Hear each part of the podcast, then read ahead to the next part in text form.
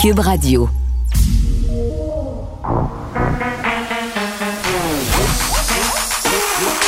Elle a une opinion sur tous les sujets. Pour elle, toutes les questions peuvent être posées. Geneviève Peterson. Cube, Radio. Salut tout le monde, bienvenue à l'émission. Merci de nous écouter. Hey, je prendrai un billet d'avion pour quelque part, moi, après-midi. Hein? Avec le temps gris, la neige qui fond. Tu sais, à Montréal, on a tellement entendu d'avoir une bordée pour pouvoir sortir dehors. Puis je comprends qu'on déconfine graduellement. Là. Par ailleurs, lundi, ce sera les gyms. J'ai très, très hâte. Ça va faire du bien au moral. Mais il me semble que c'était le fun, là, pouvoir profiter euh, des sports d'hiver, la patinoire, la glisse. Donc, je prendrai un billet pour n'importe où. Pour vrai. Vous, avez-vous envie de voyager? Pour vrai, euh, un, un moment donné, pendant pendant la pandémie, un de mes posts Facebook les plus populaires, été quel pays vous allez visiter ou revisiter en premier quand voyager va être considéré comme étant moins risqué? Et c'était fascinant de voir euh, euh, les réponses. L'Italie qui arrivait pas mal en tête de liste avec le Japon. Donc, les gens qui veulent aller en Italie, est-ce que c'est parce que les billets vont être moins chers parce qu'on sait que ce pays-là a été durement touché par la pandémie? Euh, est-ce qu'ils vont vouloir ramener le touriste en faisant, si on veut, chuter le prix de l'hébergement? Je pense pas. Il y a pas mal de gens en ce moment et je parlais avec une amie qui s'est récemment rendue en Europe pour le travail. Elle m'a dit Geneviève, écoute, ça m'a tellement fait du bien parce que là-bas, l'attitude par rapport à la pandémie est très différente euh, d'ici. Elle est pas mieux, mais, mais c'est une autre dynamique. C'est-à-dire qu'on est moins, euh, entre guillemets, dans, dans la peur du virus parce qu'on est rendu peut-être un petit peu plus loin par rapport à Omicron que nous, on l'est en ce moment. Euh, on est plus dans une logique d'acceptation. Puis je ne sais pas, au niveau de la toxicité là, puis de la dissension, ils ne semblent pas vivre ça, eux autres. on l'air d'être plus dans une optique vivre et laisser vivre. Donc, il n'y a pas de combat entre les vax et les anti-vax. En tout cas, c'est ce qu'elle me dit par rapport euh, à ce qui se passe là-bas. Donc voilà, je serais curieuse de savoir euh, où est-ce que vous iriez. Moi, je pense que ça serait le Japon. Malheureusement, euh, je peux pas y aller. Hein. Le moment pour visiter le Japon, c'est le printemps. Et moi, j'anime ici. L'été, c'est un peu trop chaud. Le Japon, c'est une vraie fournaise. Donc voilà, c'est la fin de la partie d'évasion. J'avais envie de qu'on rêve un peu euh, en ce vendredi gris. Un week-end qui s'annonce mouvementé à Montréal. J'ai envie de dire, c'est à notre tour euh, le convoi, des convois de camionneurs, mais est-ce qu'on peut encore les appeler ainsi? Des manifestants, euh, des pas contents qui s'en viennent ici chez nous à Montréal. Ils manifestent pourquoi finalement rendu là? C'est ce que je me pose comme question. on déconfine. On dit qu'on allait aussi reconsidérer beaucoup de choses, dont le passeport vaccinal à la mi-mars. C'est quand même dans pas si long que ça. Euh, en Ontario, tout le monde leur dit de partir. Là. On discutait hier euh, de ce qu'avait avancé la chef par intérim du Parti conservateur du Canada. Euh, Madame Candice, là, qui leur a dit écoutez, vous luttez pour la liberté, vous luttez parce qu'on vous dit que les mesures sanitaires nuisent à la vie économique, et très paradoxalement, vous êtes en train de nuire à l'économie de tout un pays.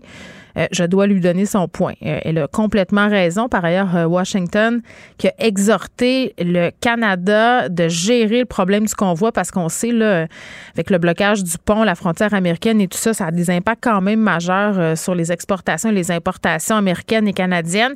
Et Justin Trudeau, là, qui sera en point de presse aux alentours de 14 heures pour parler justement de ce convoi. on a décrété l'état d'urgence en Ontario. Qu'est-ce que ça veut dire? Euh, concrètement, là, moi, je me faisais poser des questions tantôt par des auditeurs qui me disaient est-ce que ça veut dire que l'armée va débarquer? Euh, l'état d'urgence, ça ne veut pas nécessairement dire ça. L'état d'urgence, c'est simplement donner de plus grands pouvoirs à l'État euh, pour qu'on puisse prendre des décisions de façon plus rapide. Puis on reproche beaucoup ça au Québec en ce moment. Les oppositions disent que le gouvernement Legault devrait la lever, cet état d'urgence-là, pour pouvoir être plus impliqué dans les décisions qu'on arrête la gouvernance par décret. Donc, c'est un peu le même scénario là, du côté de l'Ontario. C'est ce que ça veut dire, les mesures euh, d'urgence. Mais l'implication de l'armée, euh, c'est quand même peut-être un peu prématuré à ce stade-ci. On n'a pas envoyé vraiment la très grosse cavalerie. Là, hein. On s'entendra. Euh, il y a des choses à faire avant de faire débarquer les chars d'assaut. Puis en France, on y espère que la POC, hein, il y aura des, des manifestations aussi. Là. Les blindés sont déjà là.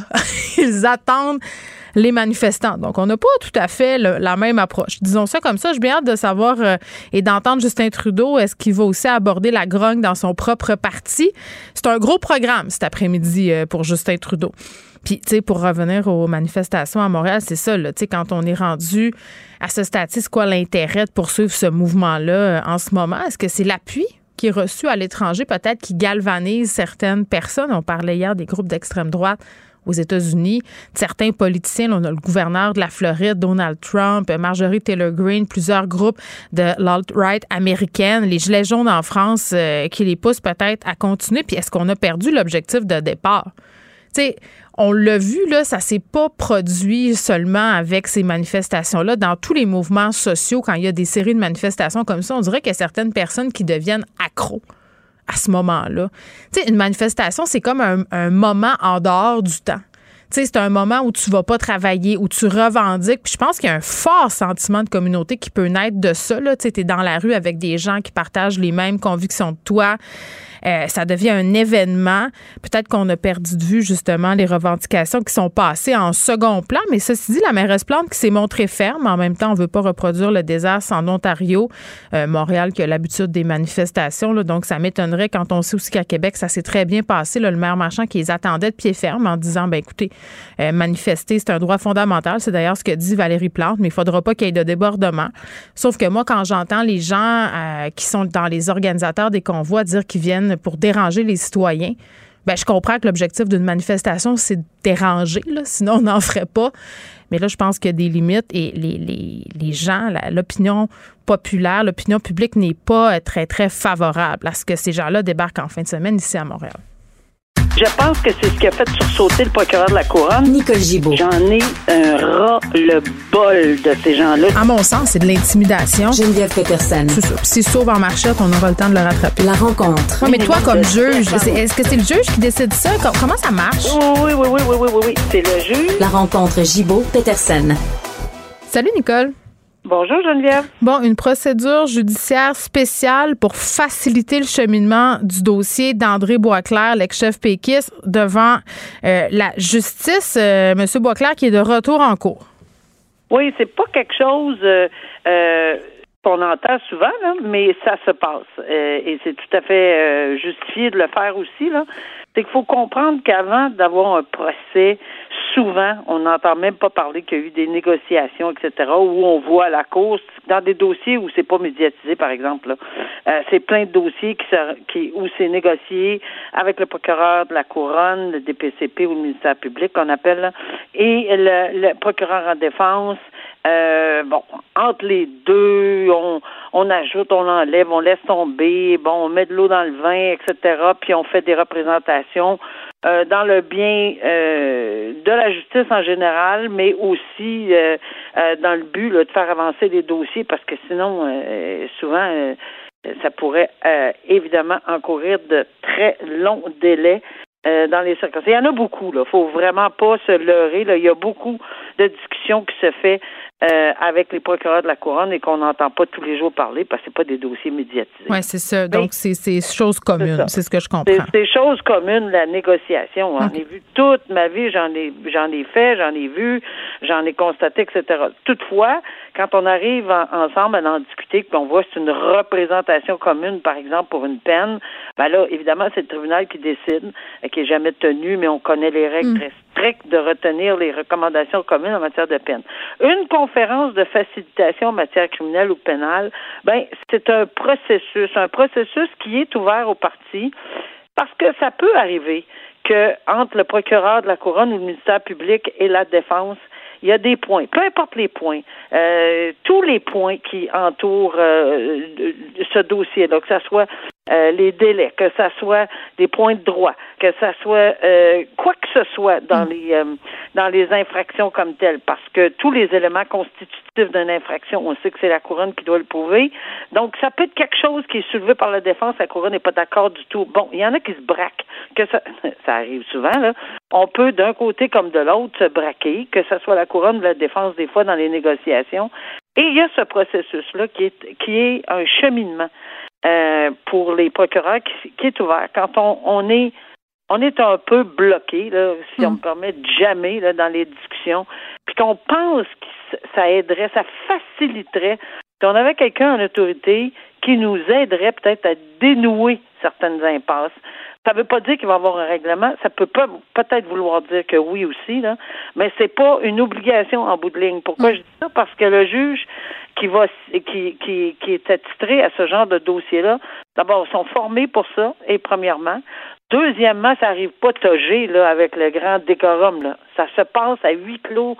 Euh, autour, ben avant peut-être que c'était plus facile là, quand on pouvait se réunir, mais c'est convivial. C'est beaucoup plus convivial. Puis c'est dans la discussion. Évidemment, le juge est tout le temps en mesure de euh, d'aider. Le mot faciliter, c'est exactement ça. Ouais, c'est ça. Pour essayer de dénouer. Fait que dans ce cas-là, c'est ce qu'on on propose ici. Hmm. Les deux parties doivent accepter. Si ça achoppe, ça réussit pas, il y aura procès. Bon, je rappelle qu'André Boisclair est accusé de crimes euh, de nature sexuelle dans deux dossiers. Ce sont deux dossiers euh, distincts, mais les chefs d'accusation, agression sexuelle commise avec une tierce personne, agression sexuelle armée, et dans l'autre dossier, c'est agression sexuelle euh, sur une personne. Donc voilà. Euh, une histoire épouvantable, Nicole. Euh, on le sait, là, les personnes âgées ou les personnes qui ont des déficiences, euh, toutes sortes de déficiences, sont très, très vulnérables. euh, ceux qui sont placés dans les CHSLD en particulier. Et là, on est face à un préposé qui aurait euh, abusé violé en fait une résidente euh, aux prises avec justement euh, un handicap physique. Euh, la dame aussi qui a de la difficulté à s'exprimer. Euh, cet homme-là là, qui l'aurait violé et des collègues qui l'auraient protégé. Oui. Là, on sait, très, par, par, exemple, on va remettre les pendules à l'heure. Ici, on n'est euh, pas devant le tribunal parce que quand on parle de viol, Mm. on pense à un dossier criminel devant la cour criminelle. Là, on est congédiement. Oui, c'est exact. Pourquoi? Parce que cette plainte n'a pas fait l'objet. Euh, de, de, on n'a pas continué là, devant le DPCP. Non, elle a été rejetée, le- la plainte. Oui, ben euh, en fait, je, je pense qu'on a on avait discuté minimalement ensemble à un moment donné quand c'est tombé cette affaire-là pour dire avec euh, ce que on vient de décrire comme personne, Mm. cette pauvre personne peut-être n'a pas nécessairement la capacité de s'exprimer. Puis Ouais. comme il s'agit d'un crime de nature sexuelle, on est juste deux là-dedans.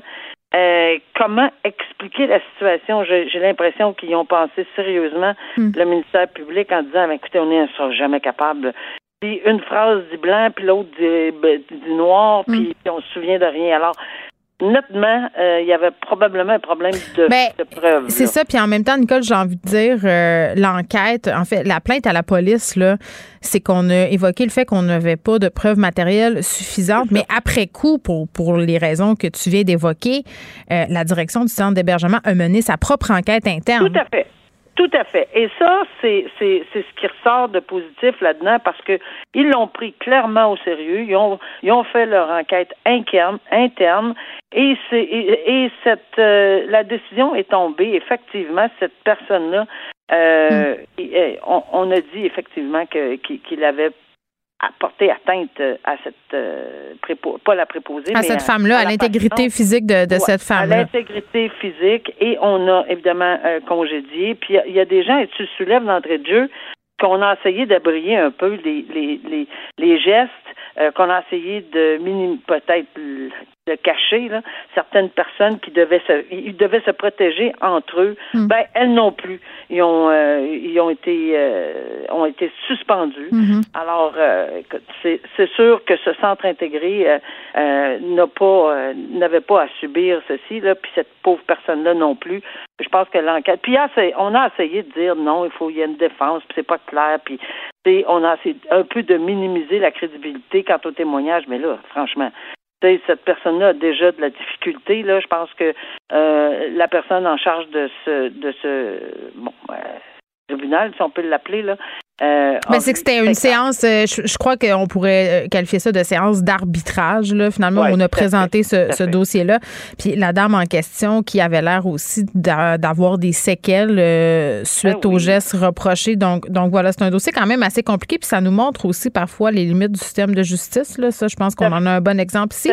Mais que ce centre-là ait pris sur lui de faire enquête et tout ça, je pense que, comme tu l'as dit, c'est le positif dans, dans cette histoire-là. là, ces personnes-là qui ne pourront plus euh, officier policiers-là, est-ce qu'ils vont pouvoir retravailler ailleurs? Ça, c'est la question que je poserais, Nicole. J'imagine qu'ils ont c'est indiqué à leur dossier qui doivent avoir des blancs. On l'espère. Voilà. Je l'espère. Euh, le DPCP qui veut que les créateurs euh, et les utilisateurs aussi de faux passeports vaccinaux soient jugés. Puis tu te rappelles, c'est une histoire quand même qui avait euh, sensiblement secoué le Québec, là, alors qu'il y a des gens qui travaillent dans des centres de vaccination qui avaient avoué, là, dans le cadre d'une enquête, avoir participé à une opération là, où on fournissait des faux passeports vaccinaux à grand prix, là, finalement, à des gens. Puis ben on s'était rendu compte que c'était assez facile. Puis on s'était surpris Nicole, toi et moi, à l'époque, que ces passeports-là vaccinaux euh, qu'on savait faux n'aient pas été suspendus tout de suite euh, par le gouvernement Legault. Euh, puis ça, c'est une chose, mais là, on semble vouloir sévir dans ce dossier-là parce qu'évidemment, ça paraît très, très mal. On a mis ça tout de l'avant et ça a été quasiment une épopée, mettre ça en place, puis de voir qu'il y a des gens qui aient pu frauder ce système-là, ça passe pas du tout. Non, ça passe pas du tout. Puis je pense que le gouvernement a, euh, mm. ça pas pris 30 ans que ça. Là. On a réagi pour. Oui. Mais après, il y a eu la chaleur appliquée par le drame des influenceurs. Tu sais, ça, ça a été quand même. Ils ont eu toutes les raisons du monde de, de sévir. Là. Absolument. Donc là, on a, on a, on est en, j'imagine, processus de les avoir retirés. Oui, oui, oui. Oui, ils ont été désactivés, bien sûr. Oui. Ça, c'est au niveau gouvernemental, mm. mais au niveau du DPCP, parce que c'est clairement des accusations là, aux criminels, ah, je trouve ça très intéressant. Tantôt, on parlait de conférence de facilitation. C'est pas ça, là. Ça, ça, une conférence de facilitation, les accusations sont déposées, sont là, c'est clair, net et précis, et il y aura procès, ça chope, comme on a dit. Mais dans l'autre cas, alors qu'on dit qu'on ne veut pas que ces gens-là bénéficient de déjudiciarisation, c'est-à-dire que euh, on, a déjà parlé il y a longtemps euh, quand on faisait les bonnes nouvelles parce qu'on en avait, mais là on a moins de bonnes nouvelles. Oui, elles se font rares. Hein? Faudrait qu'on s'y remette, Nicole. Euh, c'est déprimant. Je disais que j'avais envie de me prendre un billet d'avion pour quelque part. Là. Alors c'est ça. Quand on avait des meilleures nouvelles, là, où on était dans le feu du moment, ben on avait vérifié ceci les traitements non judiciarisés. Puis on disait, écoute, la le, le ministère public a devant a le la, possibilité ou non, après une enquête des policiers en, bonne et due forme, de déposer ou non des accusations. Puis souvent, pour certains euh, pour certaines accusations. Puis ils font une étude euh, exhaustive, là. ils font attention, là. puis il y a eu de très très bons résultats. On décide d'envoyer une espèce de lettre, là, euh, ben pas une espèce, une lettre, puis on dit écoutez, on a une preuve contre vous, on a tout ce qu'on a tout ce qu'on a en main, là, on, pourrait le faire. Mais dans les circonstances X, on vous offre de faire ce programme-là. Euh, puis, euh, on va vous donner euh, des choses à faire. Là. vous allez devoir suivre une certaine, bon, dans des, dans certains cas, c'est des travaux communautaires. Dans, on a plusieurs façons là, de, de régler ces dossiers-là, les programmes de, de, de non judiciarisation, et, et, et tout ça fait en sorte que eh bien, souvent, ces gens-là réussissent. Et si tu, je me souviens d'une personne, ben, j'avais parlé au ministère public à l'époque, qui mhm. m'avait dit Vous auriez dû être dans la salle ce matin, Mme Gibault, parce que la personne s'est fait dire par le juge Bravo, vous avez tout suivi à la lettre. Euh, tout le programme qu'on avait fait pour vous, puis c'est un programme encadré euh, pour une personne, là, vous l'avez fait à la lettre, vous avez c'est comme s'il allait chercher son bulletin, puis il y avait comme un gros 90% de la personne était super contente, s'est fait féliciter par le tribunal. Tout le monde était heureux. On n'a pas encombré les tribunaux pendant des heures et des jours et des jours et on n'a pas judiciarisé. Mais dans ce cas ci c'est non. Pourquoi? Parce qu'on dit là, la santé publique et on a mis on, mis, on a mis en péril, on a fait des actes, là. C'est pas juste de me, myself and I, moi, mon petit moi, moi, là, même si on a fait des sous avec ça, là c'est que en faisant ces gestes-là, potentiellement, selon le DPCP, là, euh, c'est vraiment à l'encontre de l'ordre public. Et moi, je trouve que c'est une décision extrêmement importante que le DPCP. Bravo, je félicite, parce que non, c'est pas vrai que c'est pour n'importe quel crime qu'on peut ne pas judiciariser. Euh, à ce moment-là. Ici, c'est non. On a avisé hmm. tous les procureurs de la couronne à travers la province. N'y allez pas dans ce sens-là. Euh, allez à procès. Puis euh, ces gens-là vont devoir subir les conséquences d'un geste qui, en pandémie mondiale, est exceptionnel. Je ne dis pas que ça s'applique pas dans d'autres cas de fraude, parce que oui, ça, ça peut s'appliquer aussi, mais pas dans ce cas-là, étant donné l'ordre public entre guillemets, Ah. qui était invoqué. Là. C'est le prix de la liberté, hein? C'est ça. voilà. Merci, Oh, Nicole. moi pas, Geneviève. non, non. On se reparle lundi. On va Ah, je te laisse t'en aller zen pour la fin de semaine. bye bye. bon week-end. Au revoir. Geneviève Peterson. Une animatrice pas comme les autres. Cube Radio. Bon, c'est la troisième journée de consultation, là, les commissions parlementaires qui se continuent, qui portent sur le projet de loi 15, ce projet de loi qui vise à modifier la loi sur la protection de la jeunesse. Là, je vous rappelle euh, que c'est l'aboutissement euh, de la commission Laurent. Là, on sait, suite au décès de la petite fille euh, de Granby, il y a eu une espèce d'ongle de choc. Il y a des informations qui sont sorties sur la DPJ, sur la façon dont ça avait pu se passer, qui ont mené à cette réforme-là. Euh, Puis là, tant qu'à le faire, évidemment, on veut rien oublier. Et l'un des points aveugles, en tout cas, c'est ce que trouvent plusieurs ressources en violence conjugale, euh, c'est en ce qui concerne euh, le bien-être des enfants, que la violence conjugale, la garde d'enfants, euh, la DPJ, le rôle qu'elle joue là-dedans. Donc, ça devrait être pris en compte dans cette réforme-là. C'est ce que soutient l'Alliance MH2. On est avec Maude Pontel, qui est coordonnatrice à l'Alliance. Bonjour, Maude.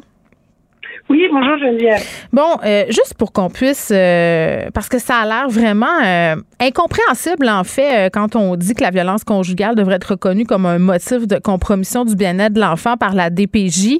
Sais, les gens qui nous écoutent se disent sûrement, ben voyons donc, c'est- impossible euh, qu'un enfant grandisse ou subisse euh, les, contre-coups de la violence conjugale sans faire de mauvais jeu de mots et que ça soit pas, si on veut, considéré par la DPJ et même que parfois ça puisse nuire euh, à la victime, à la mère, qu'on puisse l'accuser d'aliénation parentale. Pouvez-vous nous faire un état des lieux? Comment les choses se passent en ce moment? Donc, euh, c'est sûr qu'en ce moment, quand il y a un signalement pour, euh, pour euh, dans un contexte de violence conjugale, ça passe dans la catégorie souvent dans les mauvais traitements psychologiques. Et euh, le fait que ça passe dans cette catégorie-là, ben, ça empêche d'avoir une, une, une identification très claire des dynamiques de pouvoir et de contrôle qui se jouent à l'intérieur d'une relation conjugale où il y a de la violence conjugale. Ouais. Donc, ce que nous, on voit, ce qu'on entend souvent, c'est que les intervenants qui vont, qui vont arriver dans un dossier euh, où il y a effectivement un enfant qui vit dans une situation de violence conjugale, ils vont parler de conflits sévères de séparation, Alors qu'en fait, on est tout simplement dans une situation de violence conjugale post-séparation. Parce qu'on le sait, les agresseurs vont euh, continuer d'exercer de la violence, même si la séparation a été effective. Et en fait, la violence n'arrête pas quand il y a une séparation. Elle se poursuit, au contraire, dans le temps. Et c'est ce qu'on essaye de faire comprendre aux intervenants de la DPJ. Donc, on n'est pas dans un, dans un conflit sévère de séparation où on a deux parents qui sont sur un même pied d'égalité. On a euh, un agresseur et une victime et un enfant qui est au milieu de tout ça. Mais Madame Pontel, juste peut-être pour clarifier les choses, là, euh, les intervenants, les intervenantes de la DPJ, j'imagine qu'ils comprennent très bien les dynamiques de la violence conjugale pour en être témoins au quotidien. là. Euh, J'ose croire que la plupart euh, d'entre eux et elles sont outillés. Euh, C'est le système qui les empêche d'agir, euh, qui coche les mauvaises cases, entre guillemets, parce que moi, je tu sais, quand je reçois des témoignages, puis j'en ai reçu un euh, cette semaine, euh, bon, je vais préserver l'anonymat de la personne, mais cette femme-là qui est dans une situation de séparation avec son conjoint qui est victime de violence euh, se fait dire par la DPJ, Madame, arrêtez de faire de l'aliénation parentale ou c'est vous qui allez perdre la garde à un moment donné? Ça, je l'entends souvent. Souvent, souvent, Madame Pontel. Oui. Puis effectivement, c'est effectivement par rapport au système dans lequel les intervenants ça. travaillent, ça ne fonctionne pas. Oui. Et c'est la raison pour laquelle on demande un amendement euh, par rapport à- au fait de faire de la violence conjugale un motif de compromission en soi. Mm. Parce que présentement, quand on regarde au niveau des motifs de, compro- de compromission, où les intervenants veulent absolument maintenir le lien avec le père et dans cette situation-là, l'agresseur, euh, ils mettent les femmes dans une situation de non-choix. D'une part, on leur demande de quitter la relation pour préserver les enfants, mais de l'autre côté, on leur demande de collaborer à des plans d'intervention où elles vont être en contact direct avec leur agresseur. Donc, ça fait pas de sens. Donc, à partir du moment où la violence conjugale devient un motif de compromission en soi dans la loi de la protection de la jeunesse, Mm. là, il va y avoir d'autres mécanismes qui vont se mettre en place, de la formation qui va suivre Mm. et des plans d'intervention qui vont être beaucoup plus cohérents avec les situations que les mamans et les enfants vivent donc, quand, quand ils sont victimes de violences conjugales. Ben, ben oui, puis tu sais, vous me dites euh, la violence se poursuit après la séparation là à l'alliance MH2. Vous êtes entre guillemets spécialiste de, cette question-là. Là. Vous offrez d'hébergement et tout à, à, des femmes qui sont susceptibles, euh, c'est malheureux à dire, d'être assassinées dans le cadre euh, de leur rupture. Le, risque est très grand. Exactement. C'est fou de, de, se dire qu'en ce moment, on est en train de discuter tout ça alors qu'on a connu 17 féminicides, qu'il y a des orphelins suite euh, à tout ça, euh, je pense que c'est quelque chose comme 40 orphelins en 2021. Il y a eu deux infanticides aussi. Euh, est-ce que vous avez bon espoir par rapport à ces représentations-là qui sont faites aujourd'hui, que ça soit inclus dans cette réforme-là? Parce que ça faisait partie aussi, Madame Pontel, des, des, des recommandations du rapport Rebâtir la confiance. Ça fait longtemps que c'est dans les cartons, cette question-là. Exactement. Puis c'est là où on en appelle à la, la cohérence gouvernementale. Ben Et donc je vous dirais, c'est la raison pour laquelle je, je, reste quand même positive par rapport aux représentations. Je pense qu'il y a eu euh, une très bonne réception euh, du message à l'effet que euh, plusieurs organismes spécialisés en violence conjugale se prononçait pour un amendement pour faire en sorte que la violence conjugale soit un motif de compromission en soi. Mm. Donc je reste quand même très positive parce qu'effectivement c'était la grande absente. Et avec l'année 2001 que l'on a tous vécu euh, d'un point de vue collectif là, euh, avec effectivement tous les féminicides. Mm ça ne faisait absolument mm. aucun sens, surtout quand on sait que la violence conjugale représente pour au moins minimalement 20% des signalements à la DPJ. Donc je vous dirais que je reste quand même positive euh, par rapport à ça parce que on l'a vu, on a eu une très bonne écoute. Euh, ils nous ont posé beaucoup de questions euh, très pertinentes pour justement bien comprendre l'impact de la violence dans la vie des femmes et des enfants. Et je pense que euh, la, la, la perspective de mm. travail en collaboration va, va descendre mm. de tout ça. Ben, puis oui, puis j'ai envie de dire que si c'est l'intérêt de l'enfant qui est au cœur de cette réforme-là, on peut pas évacuer cette question-là de la violence euh, conjugale. Combien de femmes restent euh, parce qu'elles ont peur justement que ça leur arrive euh, d'être accusées d'aliénation parentale, que leurs enfants soient obligés d'aller chez le père sans qu'elles puissent surveiller? C'est ça aussi. Imaginez le stress là, de ces femmes-là. T'envoies ton enfant dans un endroit où tu sais qu'il n'est pas en sécurité. Exactement, puis c'est exactement ce qu'on a ce qu'on a amené en commission à, leur faire valoir que les femmes qui sont victimes de violences conjugales post-séparation sont en mode protection de leurs enfants et d'elles-mêmes aussi. Mm. Et quand il y a un risque de récidive, bien évidemment, quand on voit des plans d'intervention où on va préconiser soit de la coparentalité ou encore de, de, la, de la une garde partagée ou des visites non supervisées, pour nous ça ne fait absolument aucun sens mm. parce que c'est une mise en danger des enfants et de la mais euh, peut-être que, que c'est c'est pas dans votre expertise de me dire ça, mais advenant le fait qu'un père violent n'est jamais s'en soit jamais pris à ses enfants physiquement, est-ce qu'il devrait avoir euh, des droits d'accès? Je veux dire comment comment c'est déterminé ça? Pour nous, euh, il faut qu'un agresseur reconnaisse sa responsabilité. Je comprends. Pour nous, c'est la pierre angulaire là, des interventions si on veut être capable de pouvoir travailler euh, avec avec un père euh, qui qui est violent. Si un homme reconnaît ses comportements violents, je pense qu'il y a de l'espoir pour qu'il puisse, à part la suite, suivre euh, des, des, programmes de soutien et d'accompagnement. Mais je pense que tant aussi, euh, tant et aussi longtemps qu'un homme ne reconnaît pas la violence qu'il fait subir à sa femme et par extension à ses enfants aussi, parce que la violence conjugale, c'est pas juste euh, des, des, coups dans le visage, c'est un climat toxique qui est instauré dans une dans une dynamique conjugale et familiale dont mm. les enfants sont les, les, premiers témoins et vont être les, les co-victimes directes de mm. tout ça. Donc, il faut que les hommes reconnaissent, prennent leurs responsabilités par rapport à la violence qu'ils font subir. Et là, effectivement, on peut commencer à envisager des choses. Mais tant et aussi longtemps qu'ils ne la reconnaissent pas, pour nous, non, il ne peut pas y avoir des droits d'accès. Merci, Madame Pontel. Merci beaucoup. Madame Pontel, qui est coordonnatrice générale de l'Alliance MH2, qui demande à ce que la violence conjugale euh, soit reconnue comme un motif de compromission du bien-être de l'enfant dans le cadre de cette euh, refonte de la DPJ, ce fameux projet de loi 15. Vous écoutez Geneviève Peterson.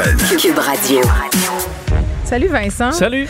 Bon, un policier belge qui a de grandes ambitions euh, veut mettre fin au commerce en ligne. Politicien. Oh, un po- un- pas- oh oui, ben excuse-moi, c'est vendredi. le- C'est quoi l'expression? La langue me fourche, là, les yeux me fourchent. Ah Oui, exactement, mais c'est pas grave parce que effectivement, c'est un dossier que Oui. euh, que je trouve intéressant parce que euh, à la base, euh, ça a parti d'une controverse, un politicien belge, euh, leader de son parti, en fait, du, le président du parti euh, socialiste, Paul Magnette, Oui. euh, qu'il faut dire en, Belgique, c'est un gouvernement de coalition. Alors, il est en quelque sorte dans le gouvernement est sorti pour dire euh, laissons la Belgique devenir le premier pays sans commerce en ligne. Donc, il s'est dit euh, euh, il faut faire revivre nos petites rues, nos commerçants. Euh, Pourquoi ne pas interdire complètement le commerce en ligne? Ouais.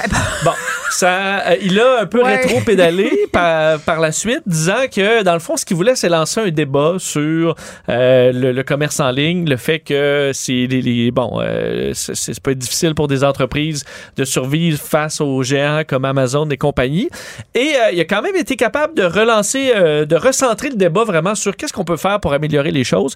Et j'ai trouvé ça quand même intéressant parce que c'est un débat qui, bon, qui qu'on devrait avoir chez nous. Euh, on laisse aller un peu le système comme on le, bon, on le laisse s'installer là. on et a le panier bleu, Vincent. Ben, Hein? c'est ça, le panier bleu, déjà ça- magasiné, toi, sur Ben, le je suis panier allé- bleu? Absolument. La première fois que ça a été lancé, j'étais emballé par l'idée en disant, OK, ben, une alternative. Ça fonctionnait pas du tout. Non. Ça, on était incapable de rien C'était comme un commander. gros bottin. Ouais, c'est finalement. un bottin. On sait qu'on est quand même habile maintenant à trouver ce qu'on a besoin sur Internet. Ce qu'on voulait, c'était pouvoir cliquer, commander, puis le recevoir rapidement Mm. à la maison. Euh, et euh, donc, il y a quand même des, euh, des, des questions qu'il pose qui sont intéressantes sur les conditions de travail dans ce milieu-là. Le fait que, vu qu'on désire recevoir nos articles tellement rapidement, ça fait qu'il y a de plus en plus de quarts de nuit. Les, Ah, ben les endroits, là, les centres de distribution qui n'ont pas nécessairement de super conditions, quoi qu'on est en pénurie d'employés, puis ils peuvent pas non plus donner euh, bon, dans cette, des, des à tout le monde. Mais euh, on fait travailler de plus en plus de gens la nuit pour servir tout ça. Des petits Euh, camions Amazon, là, pour vrai, Vincent, là, euh, en période de pointe, là, proche des fêtes et tout ça, c'est jour et nuit dans ma rue, là, ça passe à toute heure. Des fois, je suis surprise. Euh, tu sais, j'ai un colis qui arrive à 21h30 un soir. Tu sais, ces gens-là travaillent sans relâche. Puis on a vu des reportages aussi préoccupants. Là. Ils urinaient dans des. Dans Dans des ouais, c'est un peu de la, bon, il y a de la- de l'anecdote là-dedans, mais Oui. particulièrement aux États-Unis où il y a moins de protection, euh, droit du travail, il y a vraiment eu des, des trucs difficiles. On se souvient avec des euh, euh, centres de distribution dans le temps des fêtes frappés par des ouragans, des ouragans, des tornades, Mm. où on laissait les gens travailler, puis on disait non, pas question que tu sortes parce que euh, il faut, faut que tu continues. Et il y a la question de l'entreprise parce que euh, les, les petites entreprises qui se disent ben, j'ai pas le choix, faut que j'embarque sur Amazon, on y va, ont plein de problèmes parce que tu te retrouves, admettons que toi tu vends, euh, je sais pas, tu fais des tables, tu vends tes tables, mais si tu payes pas sur Amazon, ben quand je cherche le mot table, c'est pas toi qui va sortir, c'est soit les tables que fait Amazon ou des gens qui paient pour se retrouver en haut de la liste. Donc tu dis ok, ben le système même quand j'embarque, euh, il m'est pas favorable parce que là on me demande de payer en plus et euh, donc tu te retrouves en quelque sorte dans un engrenage où t'en finis plus de payer, un peu comme les restaurateurs avec euh, avec Uber Eats et Hey, autres. Là, Uber Eats, en plus, la nouvelle affaire, c'est que si tu veux être en livraison prioritaire, il faut que tu payes. Ça, c'est Euh, la nouvelle affaire. Là. Oui, ce qui fait que euh, maintenant. Fait que de- ça te coûte combien ta livraison 10 piastres? Ben, c'est ça. Je ben, Uber. Eats, c'est beaucoup. Hey, ça t'arrive dans 20 minutes. Dès que tu cliques OK, ça coûte 20 ça arrive dans 20 minutes. Une fois que tu as fini, ça arrive dans 35. Ah oui, ben oui. Puis ça te coûte 42. C'est ça. On a rajouté des petits frais comme ça au fil du temps. Et c'est pour ça que quand tu te retrouves à avoir euh, euh, vraiment euh, une, entreprise qui domine, ben, et que tu les laisses faire, ben, ils se retrouvent à être durs Mm. Mais- à déloger, puis ils rajoutent des petits frais à gauche, à droite. Ouais. Et c'est ce qu'Amazon va continuer de faire. Donc, d'où l'im- l'importance d'avoir des politiques pour les obliger à payer leur, leur dû en termes de taxes et compagnie, d'avoir Mm. des conditions qui sont assez solides et de faciliter l'arrivée de concurrents. là. Ben, tu sais, tu vois, quand, parce qu'on était ensemble quand on a couvert euh, la première vague, là, on faisait les points de presse ensemble, puis tu sais, quand tout a fermé, on a eu beaucoup de discussions justement sur l'approvisionnement, le commerce en ligne, puis on se posait la question, on se disait, mais est-ce qu'il y a des habitudes qui vont se perdre? Est-ce qu'il y en a d'autres qui vont se créer? Puis tu sais, euh, je pense que honnêtement, là, c'est peut-être parce qu'on est vendredi, puis j'ai le goût d'être de, de- de bonne foi. Je pense que les gens sont vraiment sensibilisés au fait que, bon, si tu commandes sur Amazon, c'est peut-être pas l'idéal. Tu sais, ça, je Ben, pense qu'il t'es y en a sensibilisé jusqu'à ce que tu vraiment le, Ben, jusqu'à temps qu'il y ait une grosse différence. Semaine ou que ça arrive demain Mais la deuxième avec ton Prime qui coûte, euh, t'as l'impression que c'est gratuit, là. Mais c'est pas gratuit, c'est 70 pièces par année, je le sais, je le paye. Mais Exact. tu sais, euh, mais les, les commerces aussi ici se sont adaptés à tout ça. Là. Avoue qu'il y a un avant puis un après pandémie au niveau de l'efficacité du commerce en ligne au Québec. Là. Tu sais, je veux dire, il y a vraiment des sites qui se sont améliorés. Il y a des petites boutiques qui n'avaient pas de site qui en ont. Euh, moi, j'ai parlé à plusieurs reprises, ça fait bien rire le monde de mes bobettes que je me suis fait livrer en vélo à Montréal le jour même. Mais, mais tu sais, Ben, c'est c'est pour cool. ça qu'il faut que, les, entre autres, les, euh, les, les autres, euh, ceux qui ont collaboré, je veux dire, à, à amener Amazon, là, dont les Purolators, Ouais. les, les, les distributeurs qui ont fait des. Au début, s'associer avec eux, en ben content, on a le contrat d'Amazon, c'est Ouais, fantastique. mais là, maintenant, Puis une euh, fois qu'ils sont installés, ben, ils font leur propre livraison, puis là, tu te retrouves à dire, OK, ben là, je. On, on- on- on s'est fait, avoir. Mais, mais j'ai envie. Puis la question que je te pose, c'est toi, mais, parce que moi, il y a des affaires, il n'y a pas de revenez-y. Là. Je ne vois pas, même pas pourquoi je retournerais en magasin pour acheter des items que je sais que je vais avoir besoin. Mettons du maquillage. Tu sais, j'en ai besoin. Là, Oui. Je fais de la télé puis tout ça. Quand je viens au bout de mes affaires, je vais sur des sites, je commande mes trucs. Tu sais, je vois pas l'intérêt d'aller dans un magasin si ce n'est peut-être que pour essayer les couleurs qui me vont bien. Mais à un moment donné, tu le sais. Fait est-ce que c'est la fin de certaines chaînes avec pignon sur rue? Moi, je pense que oui. Oui, surtout que le, le- on parlait de. C'était un peu le, le point du pied carré, politicien là, de, ouais. de- de Belgique. C'est dit, ben, nos beaux centres-villes où on se promène dans des belles rues, on se promène de commerce en commerce. Mais avez-vous le prix de ces endroits-là? C'est sûr qu'il faudrait que ça baisse. Là. Mais pour Euh, être ça aura peut-être rentable, pas le ton choix. commerce, je veux dire, à un moment donné, tu sais, ça n'a plus de sens. Tu sais, je voyais, là, c'est quoi, sur le Journal de Montréal, le café à 37 Oui, c'est le prix de la denrée première, mais les locaux, tout ça, je veux dire, si t'es installé de tant soit peu dans un quartier central, euh, bonne chance. Tu sais, Oui. il faut que tu vendes euh, un petit peu cher. C'est immense. C'est pour ça qu'il faut quand même être capable de trouver facilement des alternatives où euh, tu dis cherche le, mon- Mm. ton commerce de maquillage, là, que ce soit très facile à trouver, que la livraison se fasse bien. Il faut favoriser donc qu'il y ait d'autres services. Ouais. Et que Décroissance aussi, peut-être. la de- décroissance. ouais, on y croit moins, hein. autre, ouais, ça, Mon on- fils, il voulait un bouclier en plastique pour sa fête, puis j'ai pas voulu. Et il y a la question d'avoir des mini-centres où tu pourrais euh, commander tes choses et aller toi-même les chercher. euh, quand... Distribution consommateur Ben, version 2.0. Non, mais où tu peux arriver, avoir des arrivages qui arrivent euh, Ouais. tous d'un coup ensemble parce que euh, ce qui est environnement parlant le plus Ouais. dommageable, on dit, c'est le dernier kilomètre. là. Euh, et si on peut éliminer ce dernier kilomètre-là, en te permettant, quand tu commandes 3 quatre articles par semaine, ben, tu y vas une fois par semaine en passant, en allant au travail, à ton petit centre de distribution. C'est un peu moins pire. Alors, peut-être quelques alternatives, mais une fois qu'on a l'habitude que ça arrive à la porte, c'est dur de difficile dire, de ben, revenir en tu vas arrière. marcher euh, 10 coins de rue. Attends, mais dans le dans l'optique, le, le, le problème le moins important de la planète, là, quand tu reçois une livraison que tu as fait venir chez vous parce que tu veux pas te déplacer, puis tu as le petit papier de bureau ou de FedEx Ben, qui au con- te dit vas-y le chercher au centre, c'est loin. Ouais, ben, au centre, euh, ouais, au centre, ça, ça. Sur la rue du ouais, ouais, souvenir ouais. ou je sais dans pas un où, là, quartier dans l'Est, comme Mais, non, là. entre autres, le, le principe de la. Juste en l'envoyant à la pharmacie la plus près, là, ça se perd. Ça, ça me. C'est pour ça que de plus en plus, les petits services euh, qui doivent rouler là, à plein régime pour pouvoir livrer tout le temps, ben, ils te laissent le, le colis dans des, des endroits de plus en plus inusités où tu te le fais voler dans un nombre de minutes de plus en plus réduite. Là. Mais toi, Euh, tu étais là avec moi quand je me suis fait voler mon, mon, mon colis de l'Occitane en Provence par un voleur, mais qui avait laissé ce qu'il aimait pas. Il avait juste pris les produits qu'il aimait dans la boîte. Je ah, trouvais ça créatif. laissé, ouais. euh, Les affaires de filles, de douche, puis tout ça, lui, il avait pas pris ça. Je, je soupçonne d'être bon, un homme. c'est au moins Bon, consciencieux. mais voilà. Euh, vendredi, euh, parlons de sexualité. Oui, un peu deux, deux choses concernant euh, parce que vendredi on peut être un peu plus On léger. de se détendre. un. Euh, un sondage et une étude là, concernant euh, le, le sexe, entre autres. Et Là, c'est vraiment la partie sondage parce que c'est HelloFresh là, qui a fait ça. Alors, c'est des petits sondages de compagnie. c'est-tu les boîtes de repas? Oui, oui. Alors, on parle de cuisine. OK. Euh, parce que selon leur sondage, 70% des gens trouvent que euh, l'activité de cuisiner Oui. est une activité plus intime que une relation Je sexuelle. suis tellement d'accord, là. Que c'est comme une étape de plus. Non, c'est pas ça. C'est que moi, moi, si je te laisse rentrer dans ma cuisine, là, c'est, c'est comme le geste le plus intime et d'acceptance parce que tout me gosse. Tout, tu sais, je veux dire, je peux pas aussi, je partager cet espace-là avec quelqu'un. Pour vrai, là. Parce que ton, ton partenaire de vie n'a pas toujours la même technique Ah, mon ou euh, Dieu, il fait Pierre-Yves, quelque quand chose coupe que... une oignon, Vincent, là, c'est une heure, une heure et quart. J'ai jamais vu ça. Je veux Ben, dire, c'est la tellement technique, long. Non, c'est trop la, la connaissance. Non, j'ai fait un livre de recettes qui le lise, pour vrai. C'est trop long, je veux dire. Écoute, moi, je- j'ai plus, j'ai plus cette patience. moi, c'est ça, mettons, je vois, je OK, mais là, son, sa poêle n'est pas assez chaude, là, ça Ah va, ça va bouillir au lieu de griller. On est contrôlant. Hey, arrive. ben, faut que je quitte. Faut Ah, que moi je aussi, il faut que je m'en aille. Et mon pire cauchemar, c'est quand mes enfants ils veulent faire des recettes avec moi. Là, ils salissent tout. C'est comme pas efficace. Ça va pas vite. Je- mais je suis la pire. Tu sais, je, je- je me vois aller. Là, je me dis, mais c'est épouvantable d'être contrôlante de même dans une cuisine. Moi aussi, il faut que je m'en Fait que t'es pas à aille. ton meilleur euh, Ah, dans la cuisine. Ça fait sortir le pire de moi. Mais en fait, le mieux quand t'as paix. Oui. Là, exact. tu vas arriver non, à mais une je suis, super création. Je suis la reine des fourneaux, mais, laissez-moi tout seul. Moi, il n'y a rien qui me stresse plus que quelqu'un qui me dit T'as-tu besoin d'aide? Ben, c'est pour ça que moi aussi, je, suis d'accord que c'est c'est une, une étape. Parce qu'on dit d'ailleurs, euh, dans, les, dans les suites des chiffres, là, Oui. euh, 80% pensent que la cuisine, c'est une façon euh, réelle et solide d'aller chercher le cœur de quelqu'un. Ah, ben ça, c'est vrai. Euh, c'est ensuite, très, 43 c'est très séduisant. Là, cuisiner pour 43% à l'inverse pensent que quelqu'un qui est pas capable de cuisiner, ce serait un point euh, de rupture. là. S'il est incapable de rien cuisiner. La personne qui sait pas se faire cuire un œuf? Ouais. Qui- mais qui- faut, il y a une différence entre pas savoir puis pas être intéressé. Moi, ça serait plutôt, je suis pas intér- je cuisine pas puis je veux pas savoir. Ouais, quelqu'un qui dit je sais rien, mais Ouais. apprends-moi. Ben, mais ça, tu- vous allez vous chicaner parce que Ben, en tu même vas temps, dire, voyons, euh, il, je vais donner mon livre. il a mis ben trop de sel là-dedans. Oui. Euh, 32% trouvent que avoir des talents culinaires, c'est sexy. Alors, vraiment, Ah, ça, c'est vrai. Ça, c'est vrai, vrai, vrai, ça. Ouais. Euh, c'est- c'est c'est pas faux.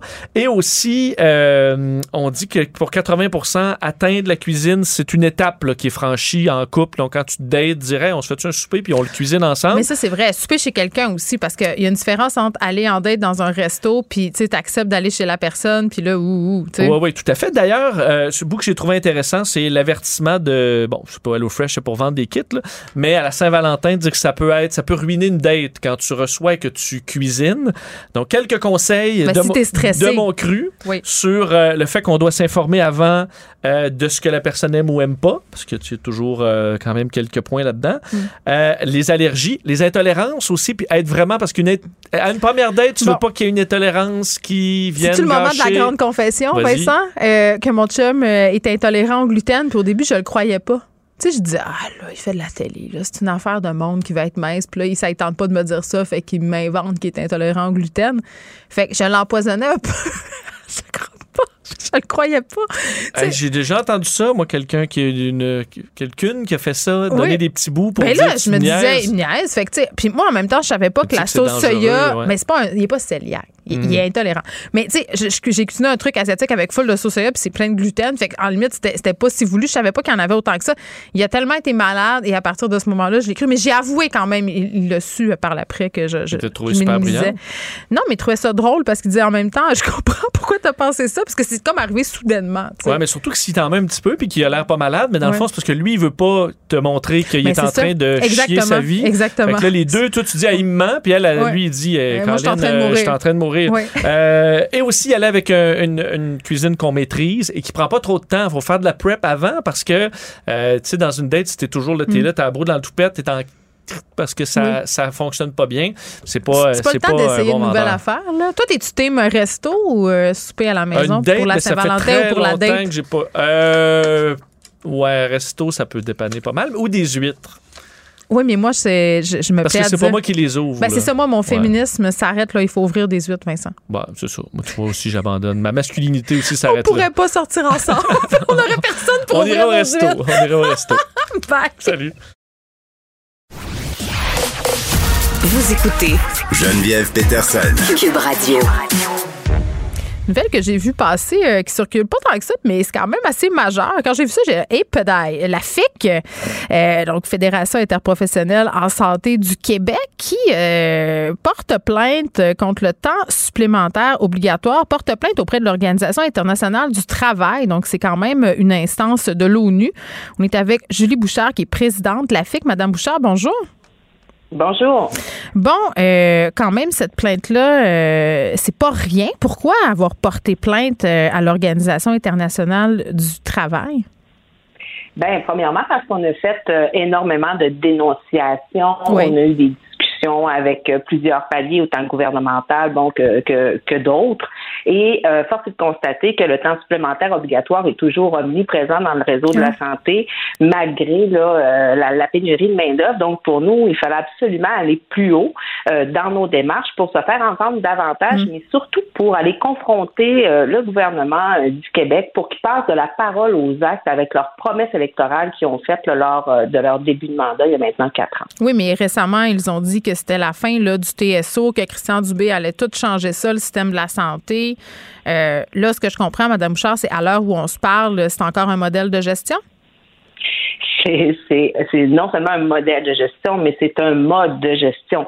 Donc, on parle de gestionnaires qui font les horaires hebdomadaires en fonction du temps supplémentaire obligatoire qui ne sont ah. Fait qu'ils se disent, il va en avoir, là. Ils, eux autres, ils prennent pour acquis qu'ils peuvent faire ce qu'ils veulent avec ça, là. Ben exactement. Même s'il y a euh, un manque de personnel pour un corps qui va être à découvert, ben c'est pas grave. Le temps supplémentaire obligatoire va venir combler ce manque-là. Mm. Alors c'est inacceptable pour nous. C'est euh, vraiment du travail forcé pour les professionnels en soins. Et si euh, l'Organisation internationale du travail peut amener une recommandation en ce sens-là mm. pour dire que oui c'est du travail forcé, alors tant mieux. Pour nous c'est un palier qu'on devrait mm. vraiment leur regarder et faire les interventions nécessaires. Bon, le, le Canada qui a signé des conventions euh, au sein de la Fédération interprofessionnelle, euh, pardon, au sein de l'Organisation internationale du travail. Euh, mais, mais néanmoins, Madame Bouchard, puis tu sais, moi, je, comment je vous dirais? Bien ça, je suis de tout cœur avec les revendications des infirmiers, des infirmières, des gens qui travaillent en santé. je pense que ça fait longtemps qu'on se rend compte qu'il y a un problème. Mais travail forcé, je veux dire, c'est une expression quand même qui frappe l'imaginaire. Moi, quand je pense au travail forcé, là, je pense aux Ouïghours en Chine, je pense aux enfants qui travaillent dans les sweatshops au Bangladesh. Euh, vous trouvez pas que c'est un peu pousser la note que de parler de travail forcé? Pas du tout. Savez-vous, c'est quoi qui est exagéré? C'est de recourir au temps supplémentaire obligatoire de manière abusive, de priver des professionnels en soins, de leur conciliation travail-famille puis personnel. Et ça, mm. peu importe la raison qu'elles vont évoquer comme de quoi elles ne peuvent pas rester. C'est d'accentuer encore plus la pénurie de main-d'œuvre qui sévit actuellement dans le réseau de la santé. C'est quelque chose d'inconcevable, le temps supplémentaire obligatoire, et on doit y mettre fin. Et là où nous et le gouvernement, on a de la misère à s'entendre, c'est que pour le gouvernement, mettre fin au temps supplémentaire obligatoire, ça va se faire au moment où nous aurons où on, va avoir assez de personnel, de professionnels. c'est dans longtemps, on parle d'années, là. Exactement. Alors que pour nous, mettre fin au temps supplémentaire obligatoire immédiatement va tout simplement être une mesure d'attraction et de rétention pour accueillir notre relève dans le réseau de la santé, mais aussi pour maintenir les gens qui y Donc, sont déjà. vous, vous pensez pas, Mme Bouchard, que si on met fin tout de suite au TSO, là, euh, que ça va encore plus accentuer le délestage et les délais dans nos hôpitaux? Parce qu'on peut pas en inventer à un moment donné là, des gens qui prennent soin du monde. Si on arrête demain de gérer comme ça, il va y avoir des trous. Là. On a eu des cas, par exemple, dans des hôpitaux de Montréal, on a dû fermer des urgences la fin de semaine, puis certains soirs parce qu'ils n'ont personne. Donc, on fait quoi rendu là? Mais qu'est-ce qu'on fait? Ils diminueront l'intensité des soins, ma chère. Je veux dire, à un ben moment excusez, donné, non, non, on peut pas ben dire ça aux gens qui attendent pour avoir des chirurgies de cancer. On peut pas dire ça aux gens qui sont inquiets, qui, ont, qui paient très cher pour un système de santé. Là. Ça, je m'excuse, là, mais vous pouvez pas dire ça. Oui, mais est-ce qu'on peut dire à une professionnelle en soins, malgré que tu as 65-70 heures de travail cette semaine, tu dois encore demeurer sur place, malgré que tu es fatigué, malgré que tes enfants pleurent parce qu'ils ne te voient pas, est-ce qu'on peut se permettre de dire ça à une professionnelle en soins? La réponse est non. Ah, ça, je suis avec vous là-dedans. Il faut juste pas que le, public soit privé d'un service essentiel auquel ils ont droit. C'est parce que. Qu'est-ce qu'on. Parce que je suis d'accord avec vous sur le service essentiel sur lequel ils ont droit, mais pour le donner, le service essentiel, ça prend des professionnels en soins qui sont sur place, sur les unités de soins. Ça prend des professionnels en soins qui ont la capacité physique et psychologique de le faire aussi. On dit que, euh, le, que, que, le réseau de la santé, présentement, repose beaucoup sur le dos des professionnels en soins. Si on ne fait pas quelque chose, qu'est-ce qui augmente? Les fermetures de services ou bien les congés maladie et l'exode des professionnels en soins du réseau? Là, c'est quoi la durée de ce processus de plainte-là, Mme Bouchard? Euh, la durée exacte, ça dépend, c'est multifactoriel, mm. donc on n'a pas nécessairement d'idée. Évidemment que le plus rapidement pour nous euh, va être le plus intéressant, mm. mais euh, on a mis énormément d'énergie et de travail là, pour y arriver. C'est vraiment là les procureurs, les conseillères syndicales, les équipes syndicales et les militantes qui en ont fait partie. Donc, euh, on a bien hâte de voir le résultat. Bon, vous envoyez un message clair aujourd'hui, en tout cas, en faisant euh, cette démarche-là.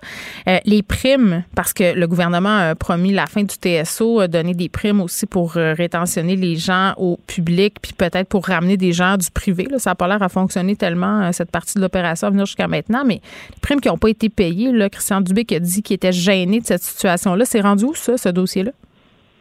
Euh, ben, pour ce qui est des primes, mais c'est deux dossiers. Hein. On a les primes qui sont actuellement dans la convention collective qui inclut euh, la rétroactivité salariale versus euh, les primes des arrêtés ministériels ou encore avec l'arrêté ministériel où on, donnait un 15 à 18 000 Donc, pour pour l'enjeu qu'on a actuellement, eh bien, il y, a eu un engagement là, que mm. le tout serait payé d'ici le 1er mars. Maintenant, est-ce qu'on y croit? La réponse est non depuis maintenant le mois de novembre qu'on attend après mm. ce paiement-là. Alors, euh, on continue à mettre de la pression parce que c'est important. C'est un signe de reconnaissance envers euh, mm. les professionnels en soins, mais c'est aussi le respect d'un engagement qui a été fait. Du moment où on met notre signature en dessous d'un document, mm. euh, c'est important de le respecter. Et c'est difficile à croire pour nous qu'un logiciel, alors qu'on est rendu en 2022, soit aussi complexe à, opérer et où on a de la misère à, à intégrer les codes, les codifications que ça prend pour pouvoir procéder à la rémunération. Donc, on en plus, En plus de pas, de, pas voir sa famille, de faire du temps supplémentaire, d'être complètement épuisé après des mois à travailler, d'arrache-pied dans les hôpitaux, dans les cliniques et tout ça, de pas être payé, de pas avoir droit à cette prime-là. Je trouve que c'est ajouter l'insulte à l'injure, Madame Bouchard. Et quand je voyais hier passer sur les médias sociaux des travailleurs de la santé euh, qui venaient de recevoir une belle médaille pour leur service au 6 de Laval, euh, je me disais, mais est-ce qu'on nous niaise? Je veux dire, un beau collant. Êtes-vous contente? Un beau collant dans votre cahier, Madame Bouchard. Exactement. Donc, euh, c'est ce genre de, de, de, de, de, de, choses qu'on déteste recevoir, hein, parce que de la mm. reconnaissance, c'est pas coller quelque chose sur l'uniforme ou dans le cahier. Hein, oui. quelque chose une belle montre, peut-être, c'est la prochaine étape. Une belle pensée. Mais ben, juste avoir des conditions de travail qui sont acceptables la et qu'on redonne le droit aux travailleurs, donc ce serait déjà bien. tout simplement d'arrêter le temps supplémentaire obligatoire, ce serait déjà un très bon pas vers l'avant. Très bien, merci, euh, Madame Bouchard, qui est présidente de la FIC, la FIC qui s'adresse à une instance de l'ONU pour porter plainte contre le temps supplémentaire obligatoire. Geneviève Peterson. Elle réécrit le scénario de l'actualité tous les jours. Vous écoutez Geneviève Peterson. Cube Radio. Cube Radio. Les rencontres de l'heure. Elsie Lefebvre et Marc-André Leclerc. La rencontre, Lefebvre, Leclerc. On est toujours en attente de ce point de presse de Justin Trudeau, auquel on ira dès que ça va commencer. Elsie Marc-André, salut. Bonjour. Bon, en attendant, euh, nouvelle de dernière heure, Elsie Christian, euh, Marc-André, pardon, Christian Dubé qui évoque l'idée d'éventuellement en finir avec le passeport vaccinal. Euh, l'idée éventuellement. Donc, finalement, on attend jusqu'à mi-mars comme c'était convenu au départ. Oui, c'est ça. On s'entend que c'est pas très clair. Je pense que mardi, euh, lorsque M. Dubé sortait avec M. Legault, avec M. Boileau, c'était pas très clair. Tu sais, dit c'est là pour le passeport vaccinal est là pour rester. Moi, ça m'avait fait bondir, moi. Ça pour avoir corrigé. Fait là, je sens que là, il, s'est senti peut-être que sa réponse est là pour rester, mais ça veut dire quoi, là? Il est là pour rester pour la prochaine année, les prochains six mois. Euh, donc, il ouvre la porte à changer d'idée. Ben, pas, peut-être pas à changer d'idée, mais il ouvre la porte à ce qu'il pourrait avoir une annonce et peut-être à la mi-mars. Euh, euh, plusieurs provinces le laissent tomber. Euh, Monsieur Ford, tout à l'heure, on va y revenir, parlait de déclarer l'état d'urgence, mais également a parlé d'une façon de sortir du passeport vaccinal. Il y a des il y a des spécialistes qui commencent à dire ouais, peut-être que l'effet n'est pas comme l'effet dans le temps de Delta avec Omicron. Fait il vient d'ouvrir la porte vraiment à un changement de cap en termes du passeport vaccinal. Bon, euh, tu l'as un peu évoqué, Marc-André, l'état d'urgence qui a été déclaré par Doug Ford en Ontario, ça fait beaucoup jaser les gens. Euh, parfois, euh, font des liens peut-être inexacts avec déployer l'armée dans les rues. Qu'est-ce que ça veut dire exactement quand on déclare l'état d'urgence? Oui, effectivement. Dans ce cas-ci, l'état d'urgence, c'est sûr qu'on attend pas, on attend ça priori. On dit bon, qu'est-ce que ça veut dire? C'est vraiment de euh, donc, c'est rendu illégal de bloquer toutes les, artères principales. Donc, tout, tout ce qui nous permet de voyager, exemple, la nourriture ou les biens et tout ça. Fait que ça veut dire qu'à partir de maintenant, euh, ben là, le, cabinet Ford vont se rencontrer d'ici là 48 à 72 heures pour mettre ça vraiment, pour donner le pouvoir aux policiers, vraiment de tasser les gens de là, euh, avec quand même des conséquences graves, là, 100 000 dollars en punition, une espèce d'étiquette et euh, peut-être jusqu'à un an d'emprisonnement si les, gens décident de ne pas tempérer. Donc, c'est sûr qu'on espère du côté de l'Ontario, on va voir ce que M. Trudeau va dire, mais on espère du côté de l'Ontario que ça va vraiment avoir un effet sur le terrain. Euh, M. Ford avait quand même là Euh, M. Ford, depuis le début, hein, on sentait qu'il essayait de pas trop là, euh, se peinturer dans le coin ou se mêler là, du dossier, mais là, ce matin, il est complètement impliqué dans le dossier euh, parce que l'on voit très bien que là, ça touche pas juste le centre-ville d'Ottawa, euh, mais vraiment, mm. là, ça commence à toucher l'économie canadienne, qu'on empêche là, des milliers là, euh, oui, mais OK. Marc-André. économique de voyager. Là. Tu me disais, euh, Doug Ford essaie de pas se peinturer d'un coin, mais il était où, lui, pendant qu'on gérait tout ça, là, euh, ce convoi, les manifestations, le siège, finalement? Ben, il était là, il était là, il était encore il était, il était toujours premier ministre, il n'est pas tombé premier ministre de l'Ontario ce matin, ça non, raison. Mais il était content de laisser la balle à Justin Trudeau mm. parce que c'est touché à Ottawa, puis Ottawa, ben c'est un peu c'est à cinq heures de route de Toronto. Mais là, le problème, il l'a un peu plus dans sa cour avec ce qui se passe du côté de Windsor avec le, pont Ambassador, puis ça touche le gros secteur économique de l'Ontario, ça touche tout ce qui est automobile. Et là, euh, il y a des usines qui ont dû arrêter des corps de travail parce qu'il y a des pièces euh, qui arrivent de l'autre côté de Détroit qui ne pouvaient pas arriver du côté de Windsor. Donc, c'est à partir de ce moment-là qu'on sent que le premier ministre se sent un peu mm. plus interpellé là, ce matin. mais il est peut-être revenu aussi de son voyage de motoneige. Quoi? ben écoute, il y a des photos qui circulent. Je serais peut-être. Euh, je serais. Je serais. Je serais, hein, je serais. Ça serait pas correct de pas le souligner. Ça ferait pas de moi quelqu'un d'assez de mauvaise foi. Parce qu'on le voit, il a l'air content là, de faire du skidoo avec ses proches pendant que nous, on gère des camionneurs. Mais écoute, c'est moi qui le ben, dis. En fait, il n'y a pas beaucoup de politiciens qui, qui, semblent gérer les camionneurs et je pense que c'est les gens qui qui en subissent. Oui, bon, euh, on attend encore euh, Justin Trudeau, euh, puis toujours en retard à ses points de presse. Elsie, la CAQ qui, bon, peut-être retourne sur sa planche à dessin pour ce qui est du troisième lien.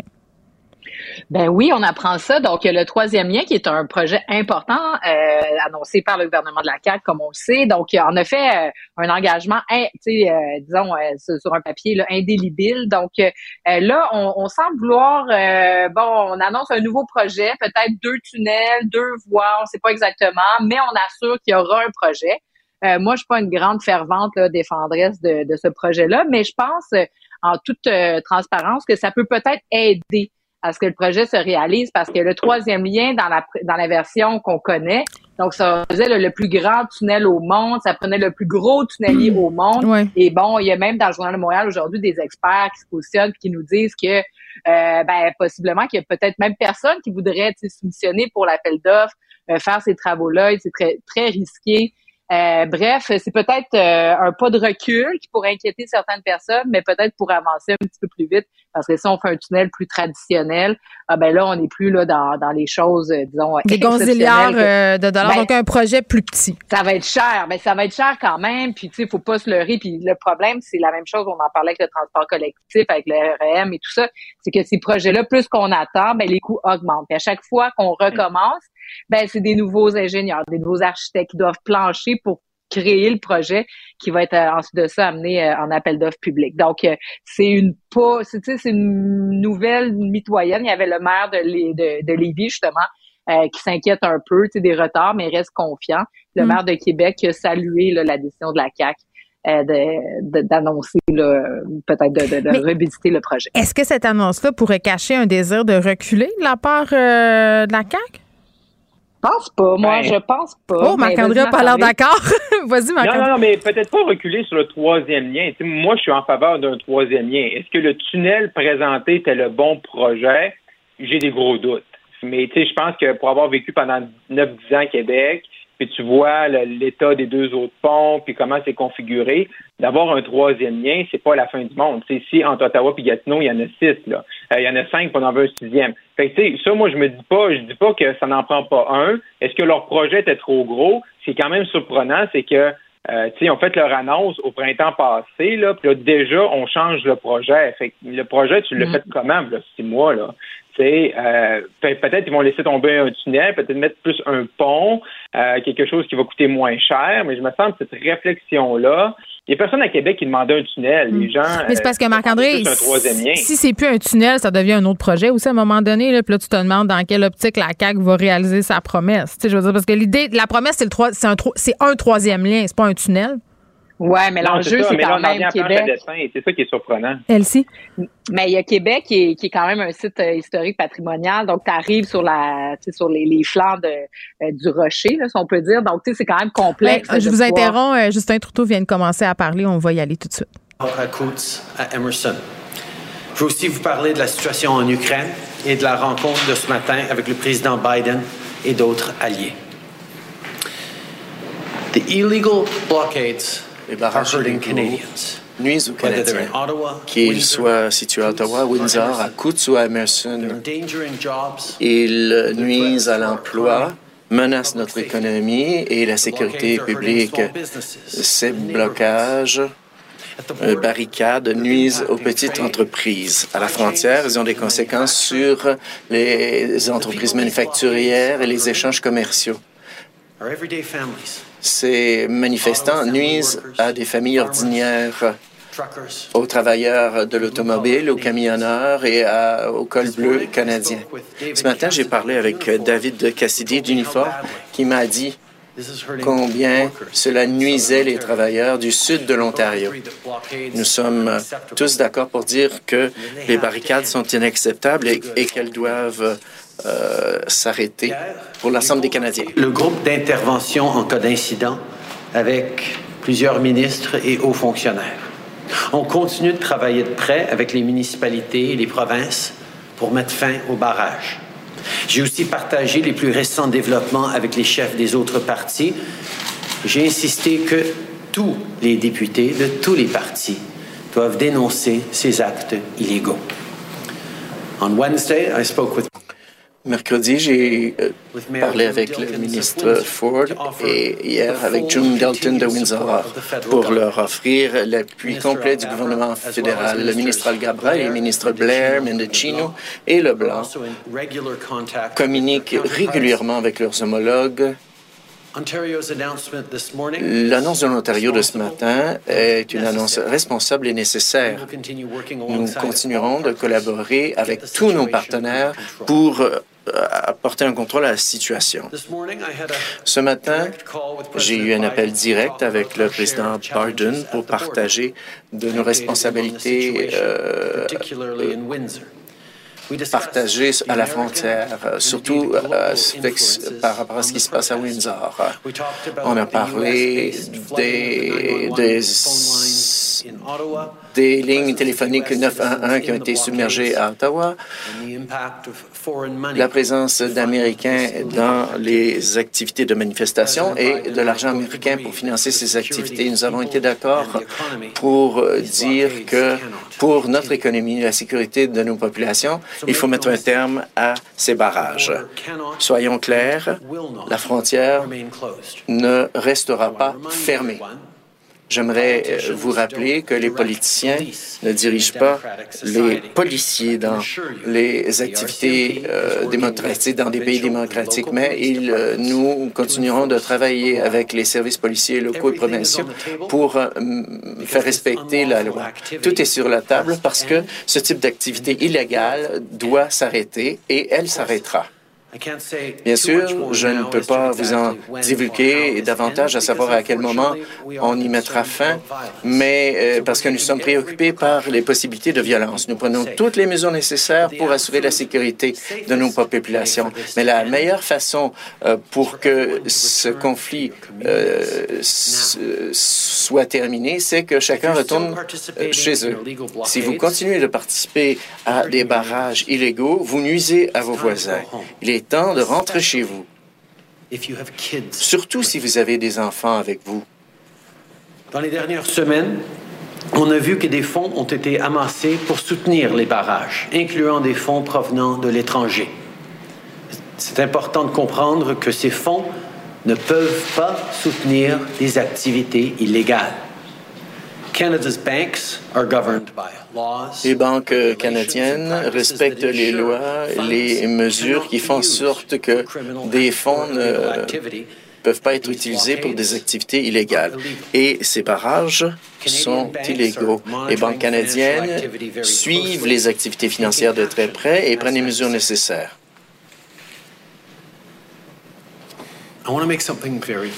Je veux être euh, très clair. Ces barricades illégales qui euh, prennent en otage l'économie et nos quartiers, ainsi que la fatigue face à la collective que nous faisons face, euh, que nous vivons face à la COVID.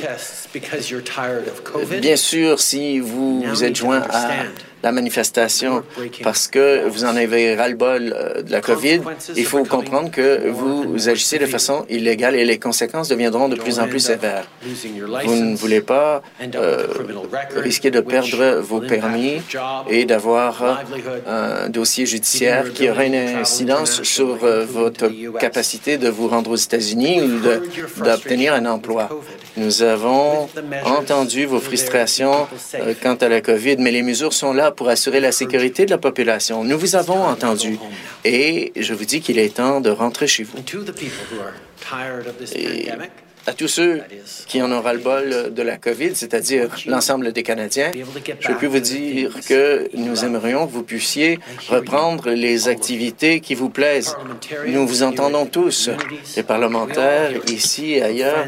Nous recevons tous euh, vos observations, déjà comme Laurie en Ontario bon, qui m'a Trudeau euh, qui n'a pas l'air de considérer un plan de déconfinement euh, pour le moment clair, clair. Là. On est avec Elsie Lefebvre, Marc-André a dû quitter Elsie, on revient un peu sur les propos de Justin Trudeau, là, qui quand même euh, se fait assez précis euh, sur les conséquences euh, de ce siège, de le maintenir surtout. Là.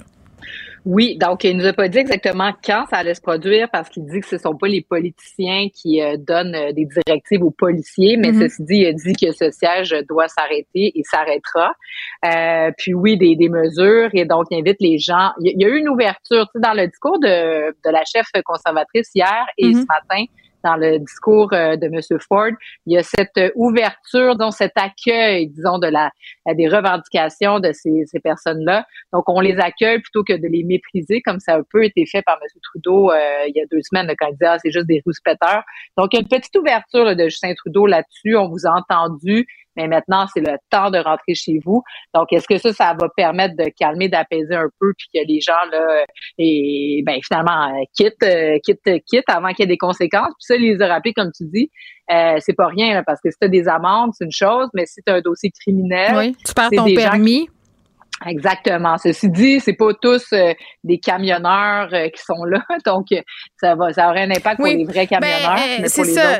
Tu l'as bien dit, Elsie. Il y a des gens qui ont récupéré ce mouvement-là. Justin Trudeau aussi qui faisait allusion au financement étranger. Là, on sait que mm-hmm. plusieurs mouvements d'extrême droite ont fait converger des fonds pour aider le convoi de la liberté du côté des États-Unis, mais aussi du côté de l'Europe. L'argent arrive. Justin Trudeau qui a précisé qu'on avait des lois, que les banques canadiennes avaient cet argent-là à l'œil. S'il y avait des transactions irrégulières et tout ça, là, ce sera, si on veut, bloqué. Mm, effectivement. Puis ça, c'est un point intéressant là, sur les plateformes, mm. notamment euh, GoFundMe, puis la nouvelle plateforme là, qui, qui, a permis aussi de ramasser un autre 10 millions. Puis les discussions que M. Trudeau euh, et sa garde rapprochée ont eues aussi avec euh, l'administration Biden. Donc, c'est un conflit de politique intérieure important, mais ça devient un, un, conflit ou un enjeu de politique extérieure pour le Canada parce que oui, les, les relations avec les États-Unis, notamment les échanges commerciaux, sont importants, mais c'est aussi le leadership du premier ministre qui est en qui est en cause, puis ça fait le mm. tour de la planète aussi. Il y a des convois qui s'organisent, donc le mouvement est comme un peu né au Canada. Alors M. Trudeau a intérêt à ce que ça se passe. Moi, je souhaite qu'effectivement l'appel de Doug Ford, qui est peut-être un peu plus crédible aux yeux des manifestants, euh, oui, ben c'est ça. Là. Tout le monde mm. s'unit. Euh, Justin Trudeau, d'ailleurs, qui dit que j'ai, qui a demandé à tous ses députés euh, de parler d'une même voix là, concernant le convoi de la liberté. Et on conclura en disant, Elsie, qu'on souligne l'ironie de la chose. Là. On militait, on manifestait parce que, selon ces gens-là, les mesures là, à la frontière et tout ça par rapport à la vaccination, la quarantaine nuisait à l'économie et à l'emploi. Et là, les conséquences sont exactement les mêmes. Donc, tu sais, à un moment donné, tu sais, je vais reprendre l'expression, you missing your point. Ben là, je pense qu'on en a un bon exemple. Merci beaucoup. À, ben, lundi. Bye. Oui, bye bye. Geneviève Peterson. Une animatrice pas comme les autres. Cube Radio. On va rester sur le sujet du point de presse avec Luc La Liberté. Salut Luc. Oui, bonjour Geneviève. Oui, Justin Trudeau qui faisait allusion à sa conversation avec Joe Biden ce matin parce qu'on apprenait que Washington, euh, si on veut, exercer une certaine pression sur le Canada là, pour régler le problème à la frontière, là, le fameux pont ambassadeur qui est bloqué. On a vu même des photos de chaînes humaines d'enfants qui bloquaient euh, le pont. Là. Il aurait évoqué aussi les appels au 911, les lignes téléphoniques qui étaient complètement saturées hier à Ottawa. Écoute, non seulement le président Biden, mais on peut comprendre qu'il y a un certain nombre de gouverneurs d'État. Euh, bien Mhm. entendu, on peut penser au, au Michigan au premier chef. Là, c'est, c'est pour l'instant l'urgence est plus de ce côté-là. Mais tous les États frontaliers, ceux avec qui on a des possibilités d'échange de communication, euh, tous ces gens-là appellent bien entendu à, à Ottawa et placent aussi un appel du côté de, de M. Biden. Euh, on l'avait déjà dit, c'est important, bien entendu, que Biden et Trudeau se parlent parce que il y a des mesures qui, même si elles ne sont pas apparues à la même date, ont été décidées ou ont été prises d'un commun accord. Mm. Entre autres, cette question de vaccination chez les chez les camionneurs. Euh, ce qui peut aussi être un, un sujet de conversation entre M. Trudeau et M. Biden, euh, c'est que ben, les, les, les mouvements derrière ça, ou à tout le moins certaines mouvances, puis même une partie de financement, Mhm. euh, ben, ça joue des deux côtés de la frontière. On a vu ici des manifestants, puis on a entendu des slogans. Euh, on sait qu'il y a de l'argent qui a été fourni par les mêmes personnes qui, aux États-Unis, appuient Donald Trump ou des mouvances qui ressemblent à ce qu'on appelle au, au Trumpisme. M. Biden a beau parler avec M. Trudeau aujourd'hui, puis espère bien sûr que le fameux pont va se libérer.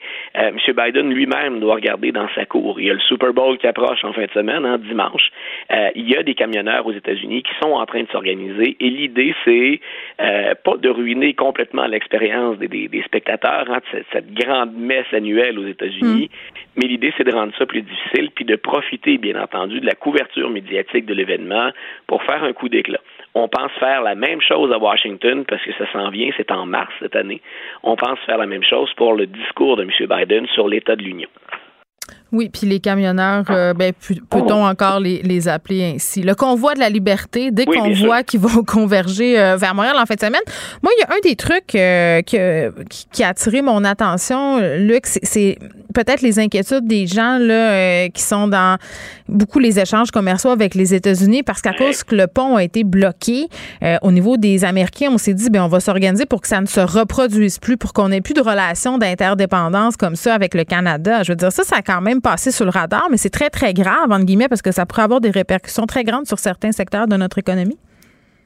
Oui, puis écoute, c'est là où on voit que pour certains manifestants, tu disais, on dit les camionneurs parce que bien sûr, c'est ce qu'il y a de plus gros, c'est les camions qu'on qu'on voudrait déplacer, qui pour lesquels on peine, mais c'est- plus large que ça. Puis on répète, on n'embarque pas là-dedans tous les camionneurs. Mais cette frontière-là qu'on a avec les États-Unis, c'est la frontière commerciale la plus importante de la planète. Il n'y a pas de plus grande frontière commerciale que ça, mais ça vient également avec un certain nombre de, de, de, de- d'impératifs, dont assurer la sécurité à la frontière. Et là où ça devient inquiétant, puis là on voit que ce sont des mouvements politiques dirigés contre des gouvernements et qu'on utilise le prétexte de la pandémie dans certains cas. Oui, c'est de l'instrumentalisation, le pur et dur. Voilà. Voilà, moi c'est une des choses que je crains, puis malheureusement on en a de plus en plus de manifestations. Ce sont c'est la récupération par des mouvements d'extrême droite ou par des mouvements qui souhaitent renverser des gouvernements. Est-ce qu'on en est là? Je pense qu'il n'y a personne de sensé qui va répondre. On nous en sommes à ce point. Mais il faut quand même prendre acte et prendre note du fait que pour certains c'est ça l'objectif final. Et ça, on ne peut pas le tolérer, pas plus qu'on pouvait tolérer ce qui s'est passé le 6 janvier euh, au Capitole à Washington. On dirait que ça a brisé une digue qui, depuis ce temps-là, euh, refuse de se refermer. Ah, tout à fait, tout à fait. Euh, le procès de Sarah Palin euh, contre le New York Times qui se poursuit. Oui, puis euh, on en avait parlé un petit peu à nos auditeurs la semaine Oui. dernière. On parlait de Mme Palin, puis elle-même est un sujet de conversation, Mme Palin, Mm. euh, mais c'est aussi une distraction, Mme Palin, même pour ses affaires personnelles. Et c'est là-dessus que je voulais revenir. L'idée n'était pas de parler de Sarah Palin elle-même. Elle, elle ne vit que parce qu'on lui accorde de, de la- de l'importance ou une couverture médiatique. Mme Palin, c'est de ça dont elle joue. Mais c'est comme ça qu'elle est née comme politicienne, en fin de compte. C'est le modèle Trump Mhm. avant Trump, Sarah Palin.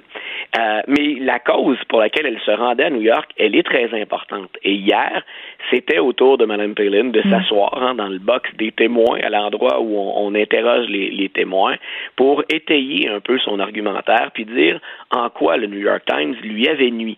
Rappelons que le fond de l'histoire, c'est que le New York Times, qui avait, qui a déjà corrigé il y a longtemps un article dans lequel on avait erré, dans lequel on avait commis une faute, puis une faute grave à l'endroit de Mme Palin, on avait dit on a commis une erreur, on change le texte, puis on a même tenté de lui faire parvenir des excuses. Mais c'était quoi l'erreur?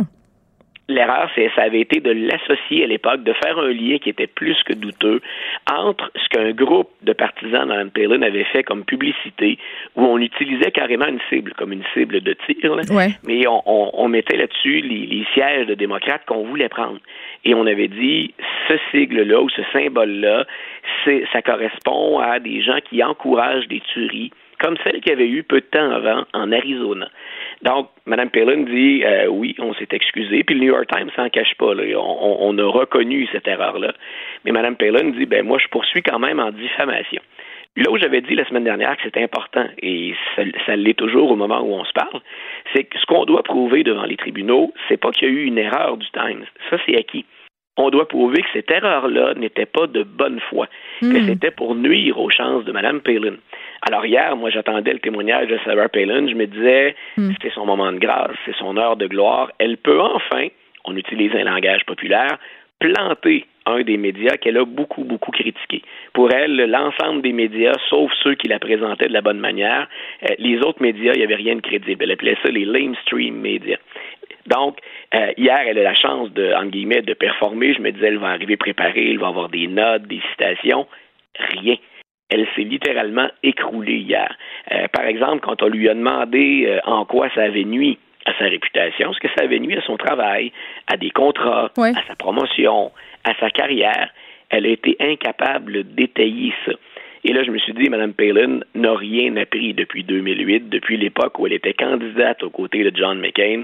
Euh, elle a pensé que quelques, grands slogans, quelques bravades suffiraient, mais elle n'est pas capable de répondre euh, de manière structurée. Mais je comprends pas, son avec- équipe l'a pas préparé à, à- au contre-interrogatoire. Je- je- C'est comme difficile pour moi de concevoir ça. Oui, non, tu as, la même réaction que l'équipe de John McCain à l'époque.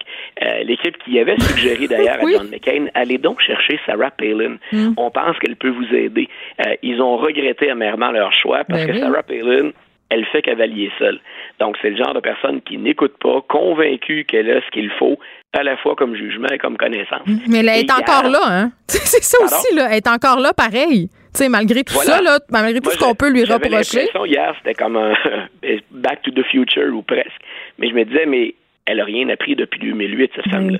On- on- je, lui donnais le bénéfice du doute en 2008 parce que je me disais, on la jette sur la scène nationale sans Mhm. préparation. Ouais. Euh, L'hier, c'était plus le cas. Donc, euh, on terminait les argumentaires là, à New York aujourd'hui. On devrait donc être fixé bientôt si elle gagne ou si elle perd son Mhm. procès. Ça ne veut pas dire qu'elle va perdre, mais assurément, ce qu'elle a fait hier a nuit à sa cause. Bon, il y en a qui apprennent pas, comme on dit en bon québécois. Effectivement. Euh, on se parle euh, de la question de l'avortement au Texas. On sait que l'État en question là, des polices très très des politiques très très restrictives par rapport à cette inver- intervention là. Puis je fais un petit parallèle un- avec un article d'Urbania que j'ai vu là de Violette Quentin euh, sur euh, le mouvement anti-avortement qui fait des petits au Québec, sans faire de mauvais jeu de mots, Luc. Là, c'est assez intéressant l'article de Violette Quentin parce que euh, elle détaille qu'elle s'est fait passer en fait pour une jeune femme enceinte et qu'elle a cogné euh, à des ressources, entre autres à Drummondville euh, et dans le coin du bas du fleuve, si je ne m'abuse. Et finalement, ces ressources-là qui sont supposées offrir un support euh, aux femmes enceintes sont là pour euh, les dissuader. Puis c'est drôle parce que euh, j'avais fait la même chose ici avec Vanessa Destinée en face de la station. On a des militants anti-avortement, puis derrière leur pancarte, il y a un numéro. OK? Et on avait, moi, j'avais téléphoné, je voulais savoir ce qu'elle allait me dire. Je m'étais fait passer pour une jeune femme enceinte et inquiète. C'était le slogan qui était sur la pancarte en question. Et là, tu te rends compte en discutant avec ces personnes-là que ce ne sont pas des gens probablement formés, mais leur seul objectif, c'est de de te dissuader. Et Violette Quentin, dans, dans son texte, dit l'idée de faire un papier là-dessus m'est venue de ce qui se passe au Texas. Et elle s'est rendue compte que ces centres où on fait la promotion, finalement, de garder le bébé, on, on essaye de, de te faire changer d'idée par rapport à ton, à ton avortement, a été financé par des députés de la CAQ. Bon, Isabelle Charreux euh, réagit depuis en disant que c'était du financement de bonne foi, mais quand même. Ouais, mais Luc, je veux dire, j'ai envie de te dire que c'est un méchant réveil. Euh, tu sais, parfois, quand tu donnes dans des organismes comme ceux-ci, là, quand euh, le sujet est sensible comme ça, de, faire ses devoirs. Parce que ça peut avoir des conséquences. Regarde ce qui se passe au Texas. C'est terrible. Là. Tout à fait. Puis j'aime, j'apprécie l'angle sous lequel tu l'apportes parce que parfois on me demande ou on nous demande pourquoi accorder autant d'importance aux États-Unis. non, mais ça arrive ici, là. C'est ça. On répond toujours, ben, ne serait-ce que politiquement, diplomatiquement, économiquement, mais socialement, ce pays-là a une grande influence sur nous. Et tu vois, ce que tu viens d'évoquer, là, pour bien des Québécois, ça se passe dans l'Ouest. C'est le Parti conservateur qui doit gérer ça. C'est le successeur de Renault Tool va avoir à gérer cette question d'avortement mhm. parce que c'est plus populaire dans l'Ouest. Moi, ce que je note, et c'est vrai depuis, c'est encore plus vrai depuis l'arrivée euh, sur la scène politique de Donald Trump, c'est que ces idées-là rentrent au Québec hmm? aussi. Ben, dans la manifestation à Québec, on le dit, il y avait plein de familles, il y avait des gens qui allaient là uniquement pour dire on en a assez, faites quelque chose, bougez. Mais ce qu'on n'aime pas voir au travers de ça, c'est du financement ou ben, des symboles qui nous rappellent des éléments plus craqués aux hmm. États-Unis. Ben, Luc, j'ai envie de te dire. là pour l'avortement me rappelle ça. Ben oui, puis l'argent. L'argent, je veux dire, excuse-moi t'interrompre, là, mais je veux dire, on, a, parlé euh, tantôt au point de presse de Justin Trudeau des, des des regroupements d'extrême droite qui financent ce qui se passe au Canada en ce moment. Si on suit la trace de l'argent dans ces cliniques anti-avortement au Québec, là, euh, ils ont des liens assez importants avec les grands mouvements anti-avortement aux États-Unis. Écoute, Donald Trump, on l'a répété souvent, hein, il n'a pas créé ou inventé tout ça. Son génie, ça a été de l'exploiter, cette colère-là, cette grogne-là et ces mouvements d'extrême droite.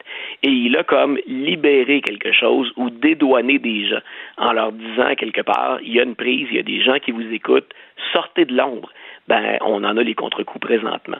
C'est triste à dire, puis c'est un constat un peu sombre, mais ces gens-là se manifestent. Ils se manifestent sur nos réseaux sociaux, euh, ils se manifestent dans certaines activités comme mm. ça. Puis tu vois, ça nous rejoint jusque dans une question que je pensais pas, euh, j'imaginais pas qu'au Québec, ça veut pas dire qu'il n'y a pas de réflexion sérieuse sur l'avortement à avoir mais je pensais pas qu'on le ferait sous cet angle-là, pas sous l'angle du Texas, qui, lui, depuis que la Cour suprême a refusé de bouger, a vu, écoute, le chiffre la statistique, Geneviève, c'est majeur. Depuis que la loi est entrée en vigueur, 60 moins d'avortements. Puis ça, c'était, euh, puis rafraîchis-moi la mémoire, là, je, crois que c'était les avortements passés six semaines, c'est ça. On compliquait la vie aux femmes, puis la plupart d'entre nous ne se rend même pas compte qu'on est enceinte avant ce moment-là, tu sais. Voilà, ce qu'on appelle les heartbeat laws. Là, tu vois, je pense que c'est la, c'est la Floride, elle, qui est généreuse parce qu'elle prétend qu'elle va aller jusqu'à 15 semaines. Ben, c'est trop, c'est trop d'amour euh, pour les femmes. Ben voilà, c'est là où on en est. Puis je me répète, Bien sûr, ça me fascine, ça m'intéresse pour le voisin américain.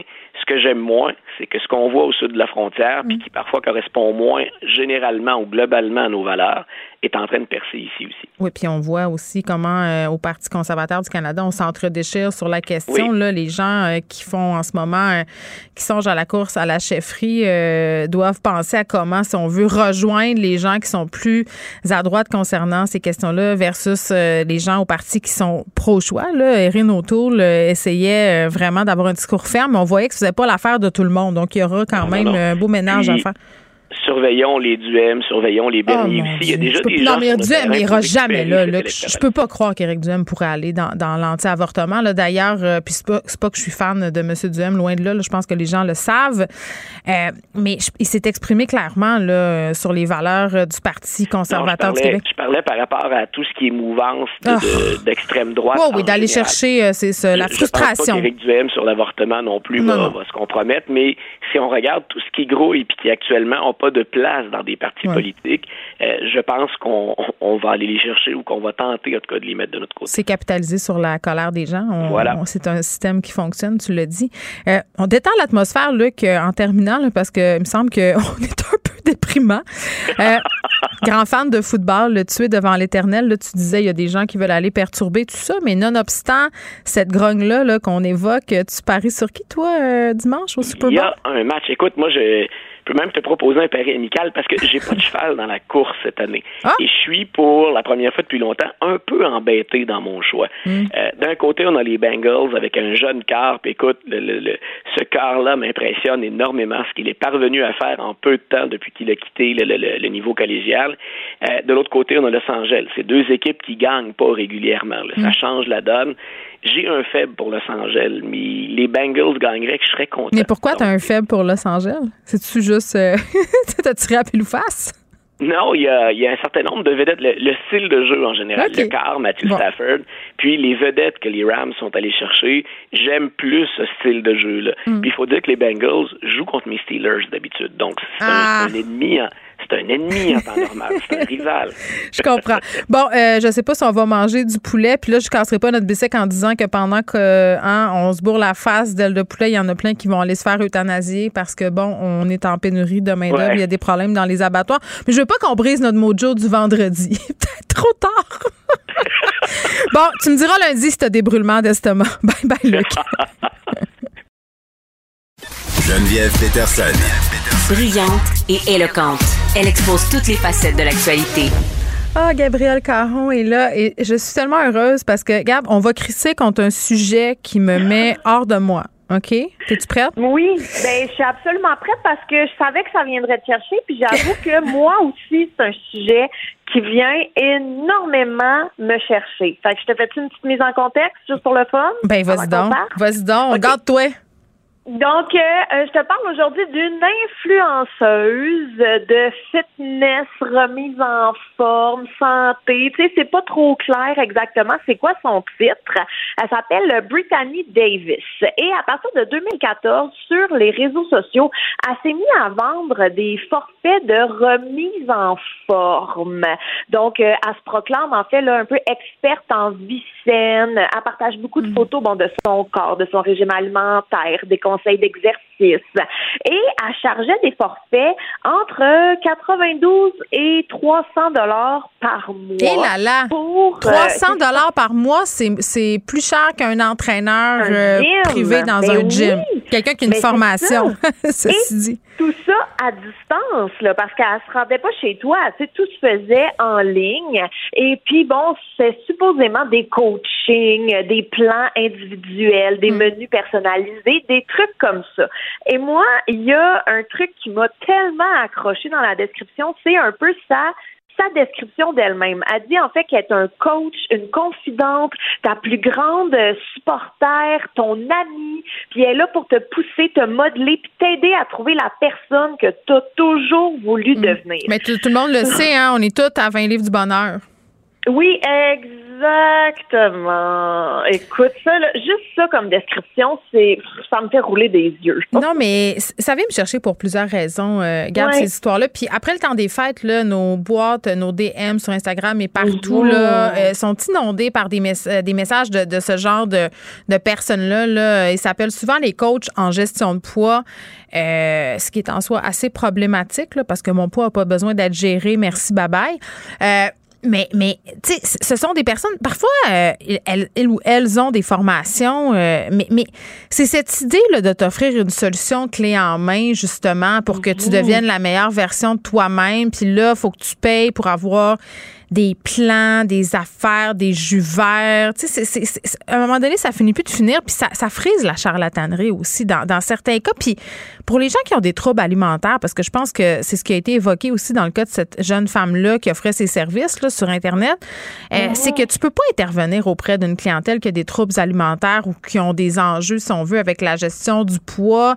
Euh, ça prend une formation pour ça. Tu sais, je veux dire, tu peux pas juste dire n'importe quoi. Là, tu sais, on a parlé du gars, là, comment il s'appelait le gars sur TikTok qui faisait la promotion du jeûne intermittent. Là, j'ai oublié, Lou Auclair, je Oui. pense que c'est ça.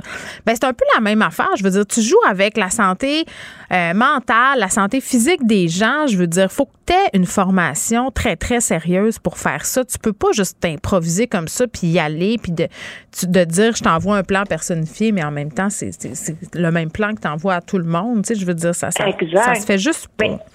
En fait, ce que je trouve, c'est que ça joue énormément sur la faiblesse puis les insécurités de certaines personnes. Puis je veux dire, il y a une différence entre partager du contenu euh, fitness et tout, mais là, proposer tes services en tant que coach de fitness, Mm. faire payer tes abonnés pour ça, tu sais, il y a vraiment une marge. Et depuis euh, 2019, en fait, en 2019, il y a des premières accusations qui sont tombées contre cette influenceuse-là, selon lesquelles, ben justement, ces entraînements de fitness auraient induit en erreur plusieurs personnes, dont des personnes qui souffrent de troubles alimentaires. Parce que dans sa description, là, autre le fait qu'elle dit qu'elle va être ton coach, ton ami, puis ta supporter. Peux-tu la texter ben, à 11h30 quand ton chum te laisse? Quand tu files pas, oui, c'est ça. Je- ça, par contre, c'est pas, c'est pas, pas spécifié. services. Oui, c'est ça doit coûter 25 de plus par mois. Mais elle s'auto-identifie comme étant un soldat des troubles alimentaires. Eh là là. Et ça, là tu sais, là. on, on s'entend que ça induit énormément de gens en erreur. Et il y a plusieurs de ces anciennes clientes, parce que c'est beaucoup des femmes qu'elle avait dans son, dans son réseau, Mm. qui disent que, ben moi, quand elle affiche ça, je prends pour acquis qu'elle a une formation spéciale, qu'elle a un certain training pour justement pas juste me faire un menu, mais aussi m'aider, m'épauler dans mon cheminement, ce qui euh, n'est pas le cas. Et euh, ils se sont rendus compte, en fait, que euh, les, les les, les ouais, je vais te le dire, les, les programmes, les menus qu'elle proposait à ses clientes, ben en fait, il y avait absolument rien de personnalisé. Souvent, c'était juste du copier-coller. Fait que peu Wow. importe quoi Tu tes objectifs. spécial. C'est ça, tu sais. Peu importe c'était quoi tes objectifs, que tu voulais maigrir, prendre de la masse, si tu avais un trouble alimentaire ou peu importe, elle, poup, elle envoyait la même chose à absolument tout le monde. Alors que son branding, c'est la personnalisation. Oui, ben moi j'ai envie de dire là pour les gens qui veulent entreprendre des démarches euh, par rapport à je sais pas moi euh, la mise en forme appelons ça comme ça puis les saines habitudes de vie, il y a des gens dont c'est le métier là qui le font très bien. Euh, puis même encore là, il faut quand même être vigilant puis faire des recherches pour justement faire appel aux services de personnes qui sont peut-être moins dans euh, cette idée de maigrir là, parce que malheureusement encore aujourd'hui, il y a beaucoup de nutritionnistes que c'est un peu ça leur leur leur, euh, leur façon de message, présenter. ouais. Ouais. leur message, c'est toujours un peu un message de perte de poids, tu sais, au lieu d'être un message axé sur euh, le bien-être psychologique, euh, les bénéfices qu'on peut tirer de bien manger, de faire du sport. tu sais. On- je trouve qu'on a encore du chemin à faire. Puis c'est tough parce que, tu sais, t'es sur Instagram, tu sais, nous, on, on est des femmes quand même euh, un peu plus âgées, par exemple, euh, que ma fille qui a 15 ans, qui est en train de développer euh, sa personnalité, son estime de soi. Puis ça vient nous chercher les images qu'on voit sur les médias sociaux. Fait que, tu sais, quand t'es pas sûr de toi, puis souvent, euh, les filles qui sont ciblées, c'est les filles qui viennent d'accoucher, là. Tu sais, tu viens d'accoucher, Oui, ton corps corps est comme fucked up, puis tout ça. Puis là, tu reçois dans ta DM une espèce de message qui te promet euh, des miracles, finalement. Puis il y a souvent des avant-après, là. Tu sais, puis ces Ouais. femmes-là ont souvent des bébés, puis là, ils ont des bébés puis un six-pack. Puis là, tu pas en train de penser qu'ils ont peut-être retouché leurs photos. Peut-être pas non plus. Mais je veux dire... Tu sais, c'est- ça joue sur des sensibilités, je trouve, puis ça tire profit d'une certaine vulnérabilité. Je, je, je sais pas. Je trouve que c'est. C'est, ça peut être pernicieux. Je, je, je, je, je crois quand même qu'il y en a qui le font avec plein de bonnes intentions puis qui sont compétents, là, mais, mais pour la plupart des choses que je vois passer, là, ça n'a pas d'allure. Puis tu peux pas tenir ça dans le temps. À un moment donné, là, des menus, garde. Tu sais, je veux dire, OK, là. Ben non, ben non, ben non, ben non. Un demi-avocat avec une poitrine de poulet grillé puis trois tomates cerises. Puis là, le lendemain, c'est du thon avec des lentilles puis deux carottes. Puis après, tu sais, je veux dire, c'est le fun deux semaines, là, mais à un moment donné, tu deviens SPM puis tu veux manger des chips. c'est juste normal. C'est pas grave. Te souviens-tu de l'émission de Biggest Loser? Là, Oh mon télé Dieu! Ben longtemps? ça, puis euh, Mademoiselle ils Swan, tu te rappelles? Ça, c'était Oh, épouvantable. Ben oui, ça c'était terrible. Il refaisait la face Ouais. madame. Là, les- de A à attends, Z, attends, puis c'était- il non, non, ah, non, non, c'était la- le ravalement de façade complet, la perte de poids, la gaine. Puis là, t'avais le monsieur assis en avant, parce que ces madames-là n'avaient pas le droit de se regarder dans le miroir pendant Non. full de temps. Puis là, t'avais le monsieur puis les enfants en avant, puis là, le monsieur disait Oh, je l'aime vraiment mieux comme ça. Tu sais, c'était comme tout pour plaire au monsieur. C'était épouvantable. Tu sais, Karen avait toujours hâte de se montrer à, à Jason pour, pour que Jason puisse dire Je bande à nouveau. Tu sais, c'était ça. C'était vraiment ça le but. Quel malaise. C'était Tu sais, vraiment terrible. Ah, ouais. ben oui. Ben, Puis c'est à la ça. fin, les 14 candidates se ressemblaient toutes. Il y avait tous les cheveux blonds, il y avait tous les mêmes seins, il y avait tout le même nez, les mêmes dents. C'est ça à quoi je un- pensais, moi, quand j'écoutais cette émission-là? Puis c'était un peu la même affaire. euh, tu sais, à un moment donné, Roldy avait fait une émission ici, là, ça avait été contesté. Là, il mettait des madames dans des cages de verre, dans des centres d'achat. C'était Oh, Oui, épouvantable. à Place Rosemont. Oui, c'était terrible. Puis là, Ginette, elle, elle allait chez plein de spécialistes. Fait que là, elle se faisait faire du botox, plein d'affaires. Mais tu sais, quand l'émission part, là, parce que ces Mm. traitements-là, ça coûte pas deux piastres. Là. Fait que Ginette, elle a pas les moyens de continuer tout ça. Fait que c'est chien. C'est comme si tu dis à quelqu'un, hey, check comment tu pourrais être belle si t'avais les moyens, bye bye. Au revoir. Oui, ça laisse aller. Fait qu'après ça, c'est le mari qui était bien content au bout du podium. C'est au bout de six mois quand tout ça est retombé parce que le botox est fini, puis que les fillers ont, ont été assimilés, puis que là, tu as une repousse, puis que tu pas l'argent pour aller chez le teinturier d'Hollywood, puis que tu plus la styliste. Tu sais, tu redeviens Gisèle qui va au Walmart, puis c'est bien correct. C'est que ça. Tu sais, il y a quelque chose de. Je sais pas. En tout cas, c'est c'est- c'est chiant. Qu'est-ce que tu veux? C'est tout. J'ai plus rien à dire. Voilà. Bon, ben moi j'aimerais rajouter en finissant que tu sais on parlait d'Instagram vraiment Oui. beaucoup là. Rappelez-vous que dans les vous n'êtes pas obligé d'être abonné à personne. Ah Et oui, c'est vrai. si Je l'oublie trop souvent. Et non, mais c'est vrai. Dans- ton compte Instagram, là, il est supposé te faire sentir bien. Mais ça, c'est vrai. si tu des gens qui te complexent ou qui, qui te font dire Ah, me semble que je devrais bouger plus, je devrais manger mieux, je devrais faire ci, je devrais faire. Tu sais, qui te font culpabiliser, délite-moi ça, mets en sourdine. On est vraiment pas. On a assez de pression qui vient de partout, pas obligé de s'en Mm. rajouter avec nos réseaux Moi, je sociaux. suis juste des comptes de Poutine, gars. C'est tout ce que je suis. C'est tellement un bon choix. Ben, Moi, c'est juste des comptes de gâteaux. Fait que tu vois, Tu vois? Bon. truc. Excellent. Bye bye. Salut. Geneviève Peterson. Elle est aussi passionnée quand elle parle de religion que de littérature. Elle saisit tous les enjeux et en parle ouvertement. Vous écoutez Geneviève Peterson. Bon, on parle beaucoup de sport ces temps-ci à l'émission. Donc, ça commence à m'intéresser. Il faut croire, Jean-Philippe Bertrand est là, animateur euh, du balado La Dose. Euh, Jean-Philippe, salut. Salut Geneviève, comment vas-tu? Ben, ça va très bien. Je prépare mes ailes de poulet, mes côtes levées et autres facilités. c'est, c'est la raison pour laquelle euh, j'aime écouter euh, le Super Bowl. La- la- je suis cliché, là, Jean-Philippe, je te le dis. C'est la bouffe et le spectacle à mi-temps. Il peut-tu avoir plus fille que ça comme commentaire? C'est épouvantable. Je m'auto-juge. mais mais en, même temps, le spectacle de la mi-temps, je pense que toi et moi, on a le, le même âge à peu près. Là, je pense que ça va rejoindre les, les jeunes de notre génération. C'est vrai. C'est du old school hip-hop. Snoop Dogg, euh, M&M's, ça, ça va nous rappeler les, les parties de Jeff. Là. C'est vrai, t'as raison. Là, les, les équipes euh, qui vont s'affronter dimanche, pas des équipes qui sont habituellement abonnées au Super Bowl. Là. Qui jouent? C'est presque deux euh, scénarios Cendrillon. Oui, effectivement. Mais, mais si tu me permets, là, euh, permets-moi Ouais, un, je te permets tout. Vas-y. Un très petit cours d'histoire, OK, pour comprendre c'est quoi le, le Super Bowl à l'origine, OK? Parce que au début du siècle euh, et, et- et au début du football américain, on avait deux ligues différentes, OK? Alors, on avait l'Association américaine de football et on avait l'Association nationale de football, OK? Puis ça, c'était deux ligues complètement différentes qui ne s'affrontaient jamais, OK? C'était deux entreprises, c'était deux entités, c'était deux ennemis, OK? Et en 1967, on a décidé de, faire affronter le finaliste de l'Association américaine au finaliste de la- de l'Association nationale. Et ça, ça a été le tout premier Super Bowl. Donc, en, en 1967, remporté par les Packers de Green Bay et mené par un entraîneur légendaire du nom de Vince Lombardi. Alors, c'est la raison pour laquelle c'est le 56e Super Bowl cette année. Alors, tu sais, c'est pas aussi vieux, par exemple, que la Coupe Grey au football canadien qui a au-delà de 100 ans. Mais on, on jouait aux États-Unis, au, football aux États-Unis euh, il y, y a 100 ans, mais, mais c'était pas la NFL, c'était pas la formule du Super Bowl telle qu'on la connaît.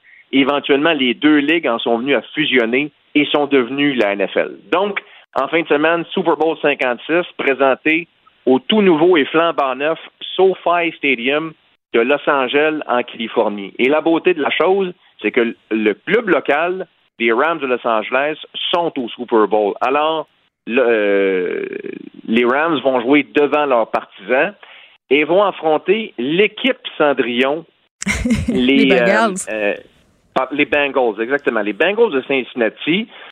Euh, Cincinnati, c'est une toute petite ville de l'Ohio. là. Alors, c'est, c'est, c'est vraiment David contre Goliath. Là. Ce sont les, les gros Rams de la grande ville de Los Angeles à grand budget contre les petits Bengals d'une petite Mais ça, on aime ça, là. C'est le mythe américain par excellence, là, de Ben oui. l'underdog qui se rend au Super Bowl et qui, sait, Ben, le c'est exactement remporte. ça.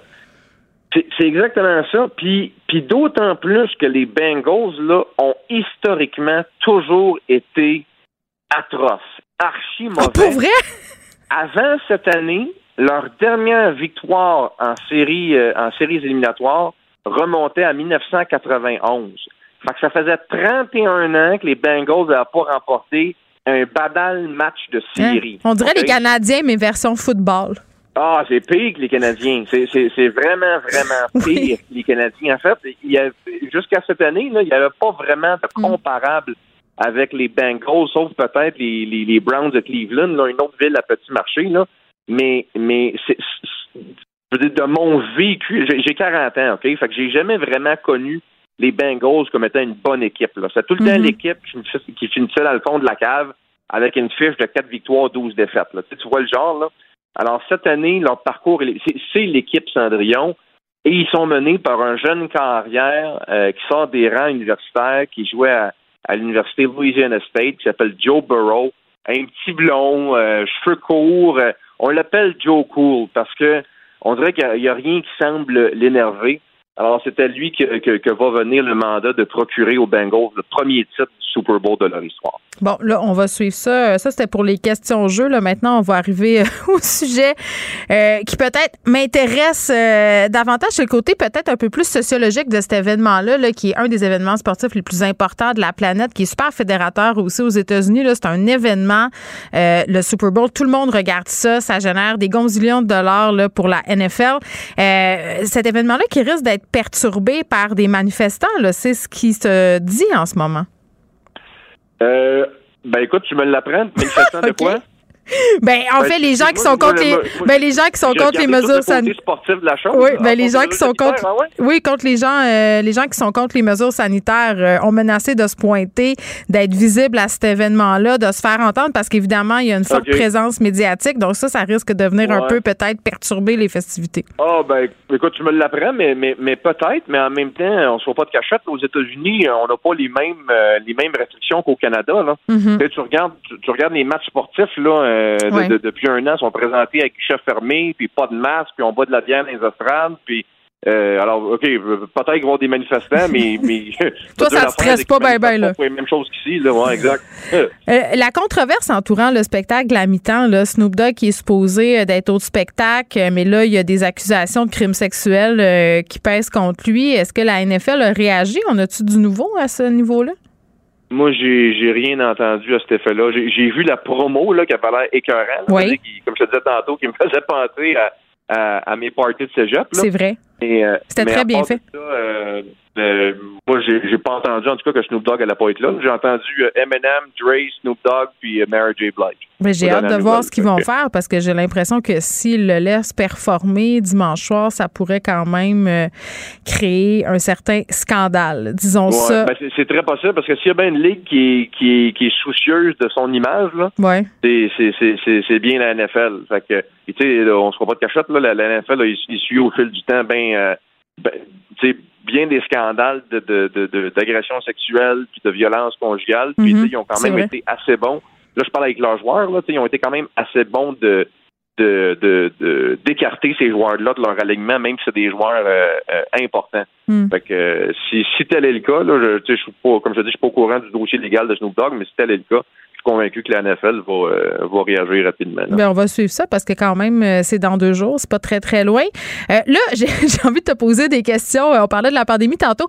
Euh, c'est quoi, toi, ta soirée typique euh, de Super Bowl? Est-ce que tu vas profiter des allègements sanitaires? Parce qu'à compter de samedi, on a la permission pour inviter plus de monde à la maison? Euh, ben moi non parce que euh, mon podcast La Dose on l'enregistre du dimanche au jeudi de soir. Oh. Fait que être en, en- en plein boulot pour euh, pour regarder le Super Bowl. Puis puis tu sais quoi c'est correct aussi parce que tu sais j'ai- souvent fait des, des, des parties du Super Bowl dans Ouais. le temps avec avec des chums puis t'en reviens à ne pas regarder le match. C'est vrai, tu fais Alors, juste t'occuper des invités la, puis de la meilleure bouffe. façon de regarder le match, c'est- d'être le plus tranquille possible. euh, tu sais, con- confiné au travail, je suis convaincu que moi, regarder le match. Ça, ça j'aurais pas le choix. Puis Ouais. euh, puis c'est parfait comme ça. Je vais quand même te souhaiter un petit sac de chips aux ailes de poulet, Jean-Philippe. Oh, ben oui, mais mon, mon partner puis moi, on risque même de se caler une pizza. Là, fait que, inquiète-toi Bon. pas pour nous, on va, on va quand même euh, on va quand même augmenter notre charge calorique. et, euh, on va aussi regarder le Bon, temps. comme nous tous, euh, on fera euh, plus de courses à pied le lendemain. Jean-Philippe Ber- Bertrand, merci. Exact. On t'écoute euh, à la dose. C'est bien fine. Salut, Bye bon bye. week-end. Ne vous laissez pas berner par ces prises de position saisissantes. Geneviève Peterson est aussi une grande sensible. Vous écoutez Geneviève Peterson. Léa Strisky. Mais je veux que tu le saches que ça a un effet. Mathieu Cyr. Ouais, mais ça, c'est vos traditions, ça. La rencontre. Il y a de l'éducation à faire. Faut avouer que je suis pour la démarche. La rencontre Strisky-Cyr.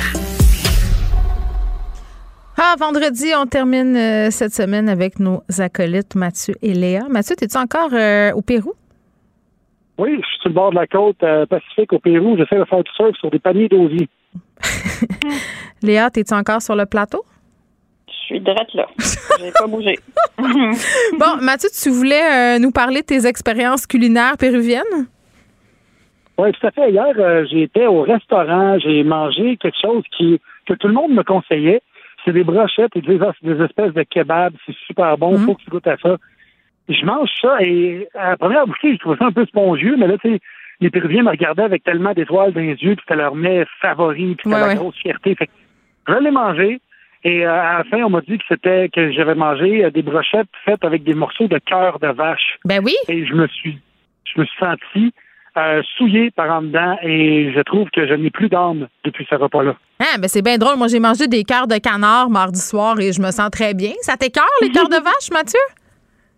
Oui, je sais pas, il y a de quoi avec le cœur que j'ai l'impression de d'aspirer l'âme de l'animal. c'est comme, c'est- je sais que c'est psychologique, mais puis je me disais, il y a sûrement des mets, tu sais, surtout toi, Geneviève, tu, tu cuisines beaucoup, il y a sûrement des mets des fois que, tu sais, c'est une, une spécialité locale, mais c'est, tu sais que tu n'en mangeras jamais.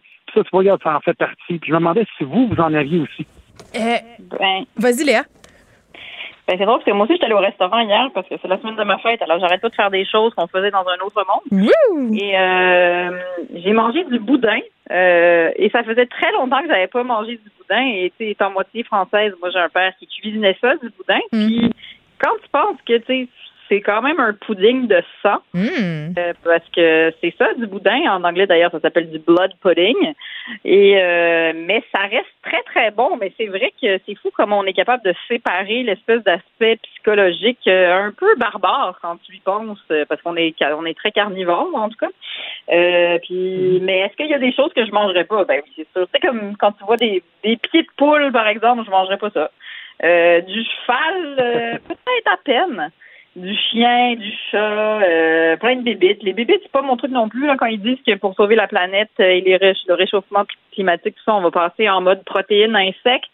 Je pense qu'il va y avoir bien de la psychologie à faire avant qu'on se mette à manger des insectes. Ben, en même temps, une crevette, c'est un peu ça. Tu sais, quand on mange des crevettes, c'est un peu une grosse araignée lettre des mers.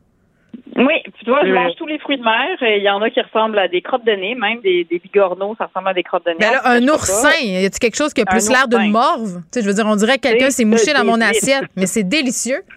Mais c'est délicieux. Fait que j'ai aucun dédain envers tout ça. Fait que c'est très, très psychologique, dans le fond. Mathieu, tu disais ici. Ben, il y a une spécialité ici au, au Pérou qui est le cuicui, cuicui, oui. qui est du hamster grillé et Ah, tu le sers dans ton assiette. Mais moi, j'adore tout ça. Je veux dire, moi, là, y- y- je pense qu'il n'y a rien que je goûterais pas. Je trouve ça fascinant. Puis c'est un des plaisirs que j'ai quand je voyage. Euh, la chose la plus fucked up, euh, je vais y goûter. La seule affaire que je serais pas game de faire parce que c'est de la cruauté animale, c'est le truc qu'on voyait en Asie. Là. Tu sais, quand on était jeune, il y avait les vidéos face à la mort. C'était des, des espèces ouais. De, de petits bouts euh, où tu avais plein d'affaires euh, insolites puis euh, mortifères. Puis il y avait un groupe de touristes qui mangeaient le cerveau d'un singe euh, en plein milieu d'une table trouée, là, mais le singe était en vie. Là, c'est peut-être ma limite. c'est peut-être comme. C'est là Ah où oui. j'irais pas, mais. Ah, il mais... des cuillères. Ah oui, ben tu t'en rappelles, hein? C'était comme le truc qui était euh, en dessous du comptoir au serre vidéo, là, ces, ces, ces cassettes-là. Puis il fallait que tu connaisses le commis pour qu'il pour prête. Ça, puis Cannibal, Cannibal Holocaust, euh, Cannibal Ferox, puis ce, ce genre de, de film-là. Non, moi, je suis très, je suis très goûteuse. Je suis allée en Inde, euh, là où il y a quand même, euh, tu, tu peux avoir des aventures culinaires assez intenses. Puis j'ai jamais été déçue. À un moment donné, j'avais un livre de recettes thaï assez authentique et il y avait une vinaigrette aux fourmis rouges vivantes. Là, euh, moi, quand ça vit, c'est peut-être là ma limite. Tu sais, euh, manger euh, aussi dans les restaurants asiatiques, là, manger les œufs avec le petit poussin formé dedans, là. Là, ouais, là, je suis comme Mais les- moins là, là. Je suis moins Mais là. les- là, c'est moins de l'appétit que du sadisme. Oui, ben c'est ça, là. C'est comme tu me le dis trop, là. Tu sais, tu me le dis trop, Mais c'est les- quoi?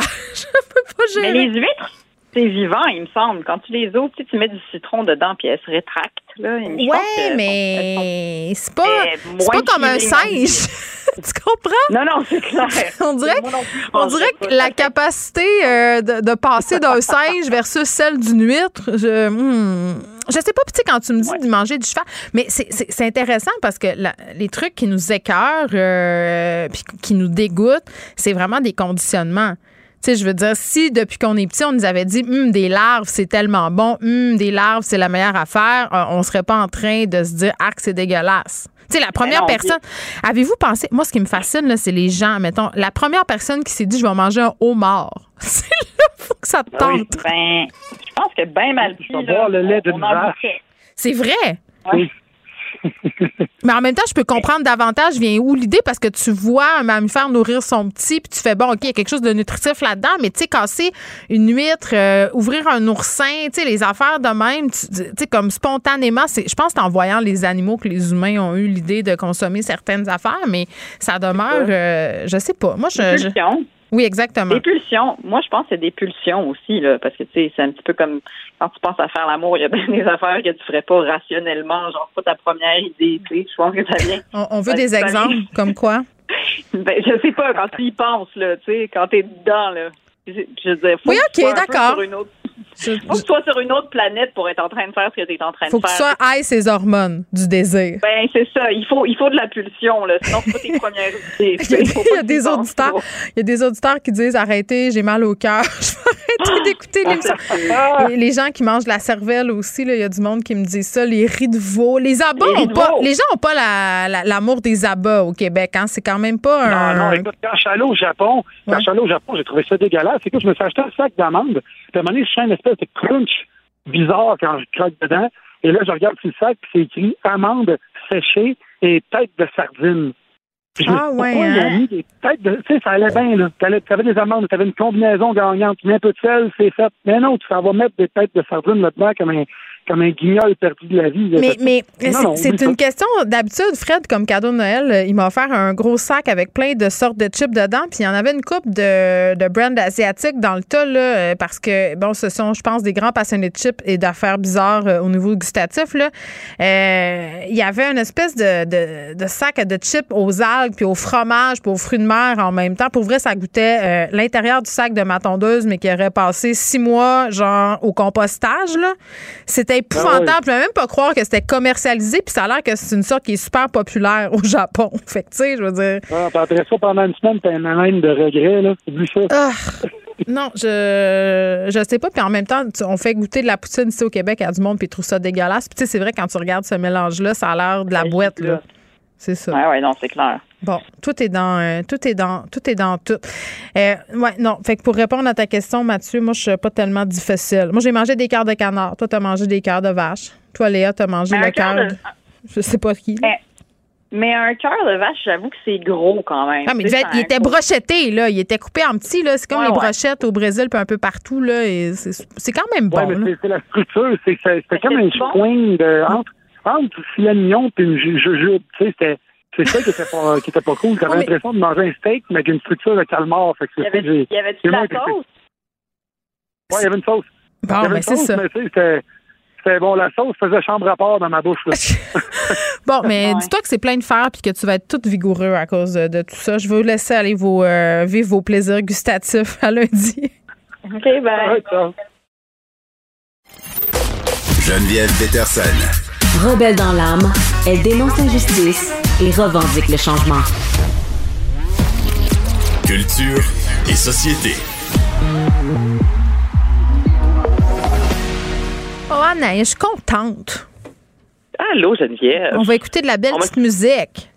Ben oui, puis là, on m'a soufflé à l'oreille que tu étais un peu fatiguée. Là. Ça tombe bien parce que. Je m'endors. parce que j'étais Euh, ben, gars, ce que je te propose aujourd'hui, c'est pas nécessairement ça qui va te réveiller. Donc, on est dans un mood un peu plus euh, relax, euh, mois de février, euh, c'est gris, mais au moins c'est doux. Et là, moi, je commence avec une formation que j'aime énormément, Alt G, qui nous arrive avec une euh, nouvelle chanson, The Actor.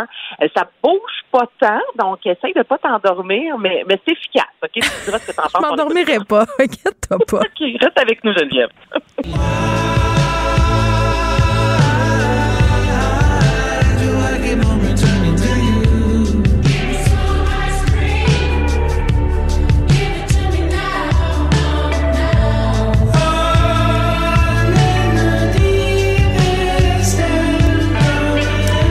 J'aime ça, c'est comme de la musique pour prendre son bain.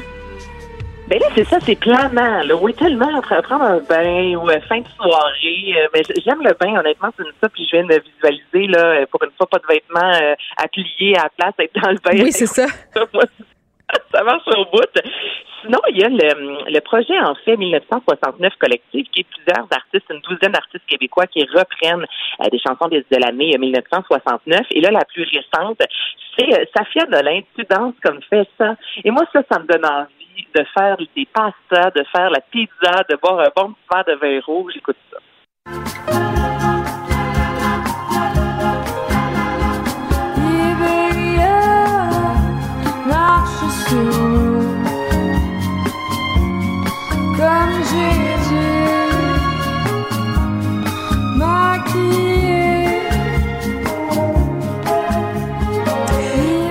C'est spécial, Anaïs. On n'est pas habitué d'entendre euh, Safia Nolin chanter sur des rythmes comme ça, un peu euh, près de la samba. Là. Il y a quelque chose de, de très intéressant là-dedans. ça marche, puis t'as raison, tu sais, Safia Nolin, tu sais ce qu'on aime d'elle, mais tu sais, c'est souvent un peu plus lourd, plus sombre, et là... Oui, mais c'est très acoustique complètement- aussi. T'as la guitare, tu sais, c'est très, c'est très, euh, c'est dépouillé. Là, on sent que les arrangements sont plus présents. C'est une musique aussi qui est plus groovy que, que justement là, la noirceur à laquelle tu fais référence. Ben tellement. Moi, je- quand j'ai entendu ça, première chose que j'ai vu en tête, moi, c'est dans le film Mange Prix M, euh, quand il se réveille vers euh, 8 heures du matin pour manger la dinde parce qu'il avait euh, oublié de la sortir du four et que là, à cette heure-là, ben go, on mange la dinde, on boit du vin rouge. Je, je sais pas, j'avais cette scène-là en tête, je me disais, ah, ça me donne envie d'être en voyage. Je pense qu'on a tous besoin de voyager. Donc, Hey, c'est tellement drôle euh, que tu dis ça. J'ai commencé l'émission en demandant aux gens euh, où est-ce que vous iriez si vous pouviez partir aujourd'hui? Tu irais où, toi, Anaïs, si tu pouvais partir Ben, en voyage là? Italie. Ah oui? Hey, moi, je voyage. Je, oui, là, moi, c'est mon voyage de noces. euh, Si tout va bien cet été, là, moi, je suis là-dedans sur un moyen C'est drôle, hein? Tout le monde me Euh, répond ça. Italie, Japon. C'est les deux qui reviennent le plus souvent. Ben, on a envie de manger, finalement, de continuer nos voyages. Emmène-moi dans tes valises. Moi, c'est ma. J'avais. euh, J'étais sur le bord de partir pour l'Italie quand la pandémie a débuté. Donc, ce n'est que partie remise. OK, Tegan Hey, and Sarah, une, une formation Ah oui. que j'aime beaucoup. Ouais. Les deux sœurs qui a quelque chose à sens aussi euh, punk rock écorché. Et là, les filles, Geneviève nous offrent un album justement très épuré, donc version acoustique euh, de leur plus grand succès, You Wouldn't Like Me. Voici ça, c'est la première chanson de l'album, c'est ma favorite. You haven't called me in weeks, and honestly, it's bringing me down. I feel like I wouldn't like me if I met Ça fait très Parc Laurier ou euh, Tam Tam était assis en rond avec une guitare puis on chante. Là. Moi, c'est. C'est vrai que c'est ça. fait- Faites-nous cuire des guimauves, quelqu'un. J'adore. c'est vraiment ça. Sinon, une chanson complètement différente, dans le sens que là, on sait que c'est le Super Bowl ce week-end. Moi, j'aime, euh, je suis pas une fan de rap, mais il y a quand même un petit groove que tu écoutes, mettons, le samedi matin à la maison. Euh, ça vient me chercher. Sunman et la pièce Beach House, c'est vraiment sympathique. Manager to steal my percentages and when the label hit me up I hit him with my leverage I need a beach house out on the island. I need a bankroll for my deposit. I need a closet the type you walk in. I need a hundred thousand Moi, ça, ça me donne envie de retourner à Venice Beach, euh, finir mon tatou que j'ai jamais réussi à faire finir là-bas. Là. Tu comprends, là? C'est Mais comme... je comprends ce que tu dis euh, en termes de sonorité. Là, c'est vrai qu'il y a des références qui sont claires euh, au, au rap West des années des, des années 80. Mais mettons que les thématiques, on est ailleurs. là. On rêve d'une maison d'été. Oh, ouais, et- des Kardashians. là, oui, c'est ça. là. Exactement. garantis. Alors, que dans les chansons de NWA et compagnie, c'est plus voici comment ça se passe dans le ghetto. Mettons que ouais, pas tout à fait la même affaire.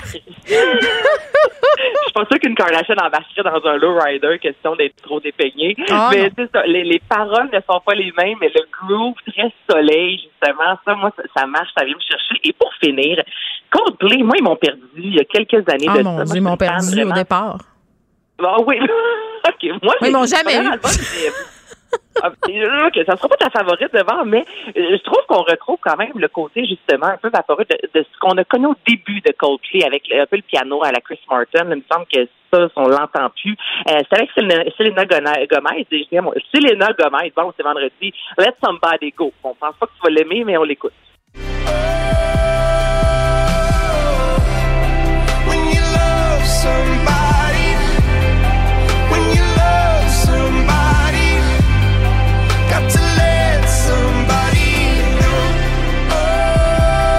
Bon, Anaïs, tu sais, moi, j'haïs. Non, mais j'haïs YouTube, donc j'haïs Coldplay. Tu comprends? Je trouve que YouTube, c'est un des groupes les plus surestimés de l'histoire du rock. Donc, tu sais, pars-moi pas sur Coldplay. Mais c'est vrai, par contre, que pour les gens qui aiment ça, on est de retour dans les premières sonorités. Donc, je comprends que tu puisses trouver ça intéressant. Je te le donne. Merci de me le donner. J'apprécie, Geneviève. Bon, là, je vais recevoir euh, des courriels de gens qui me disent que c'est une hérésie de dire que YouTube, c'est pas si bon que ça. Mais savez-vous quoi? Je m'en vais. C'est la fin de semaine. Je m'en vais dans le bain. Je vais écouter du Safia Nolin. Je vais faire des pâtes. Merci, Anaïs. Merci à l'équipe de recherche, à Charlie à la mise en onde. Merci à vous, les auditeurs. On se retrouve. Cube Radio.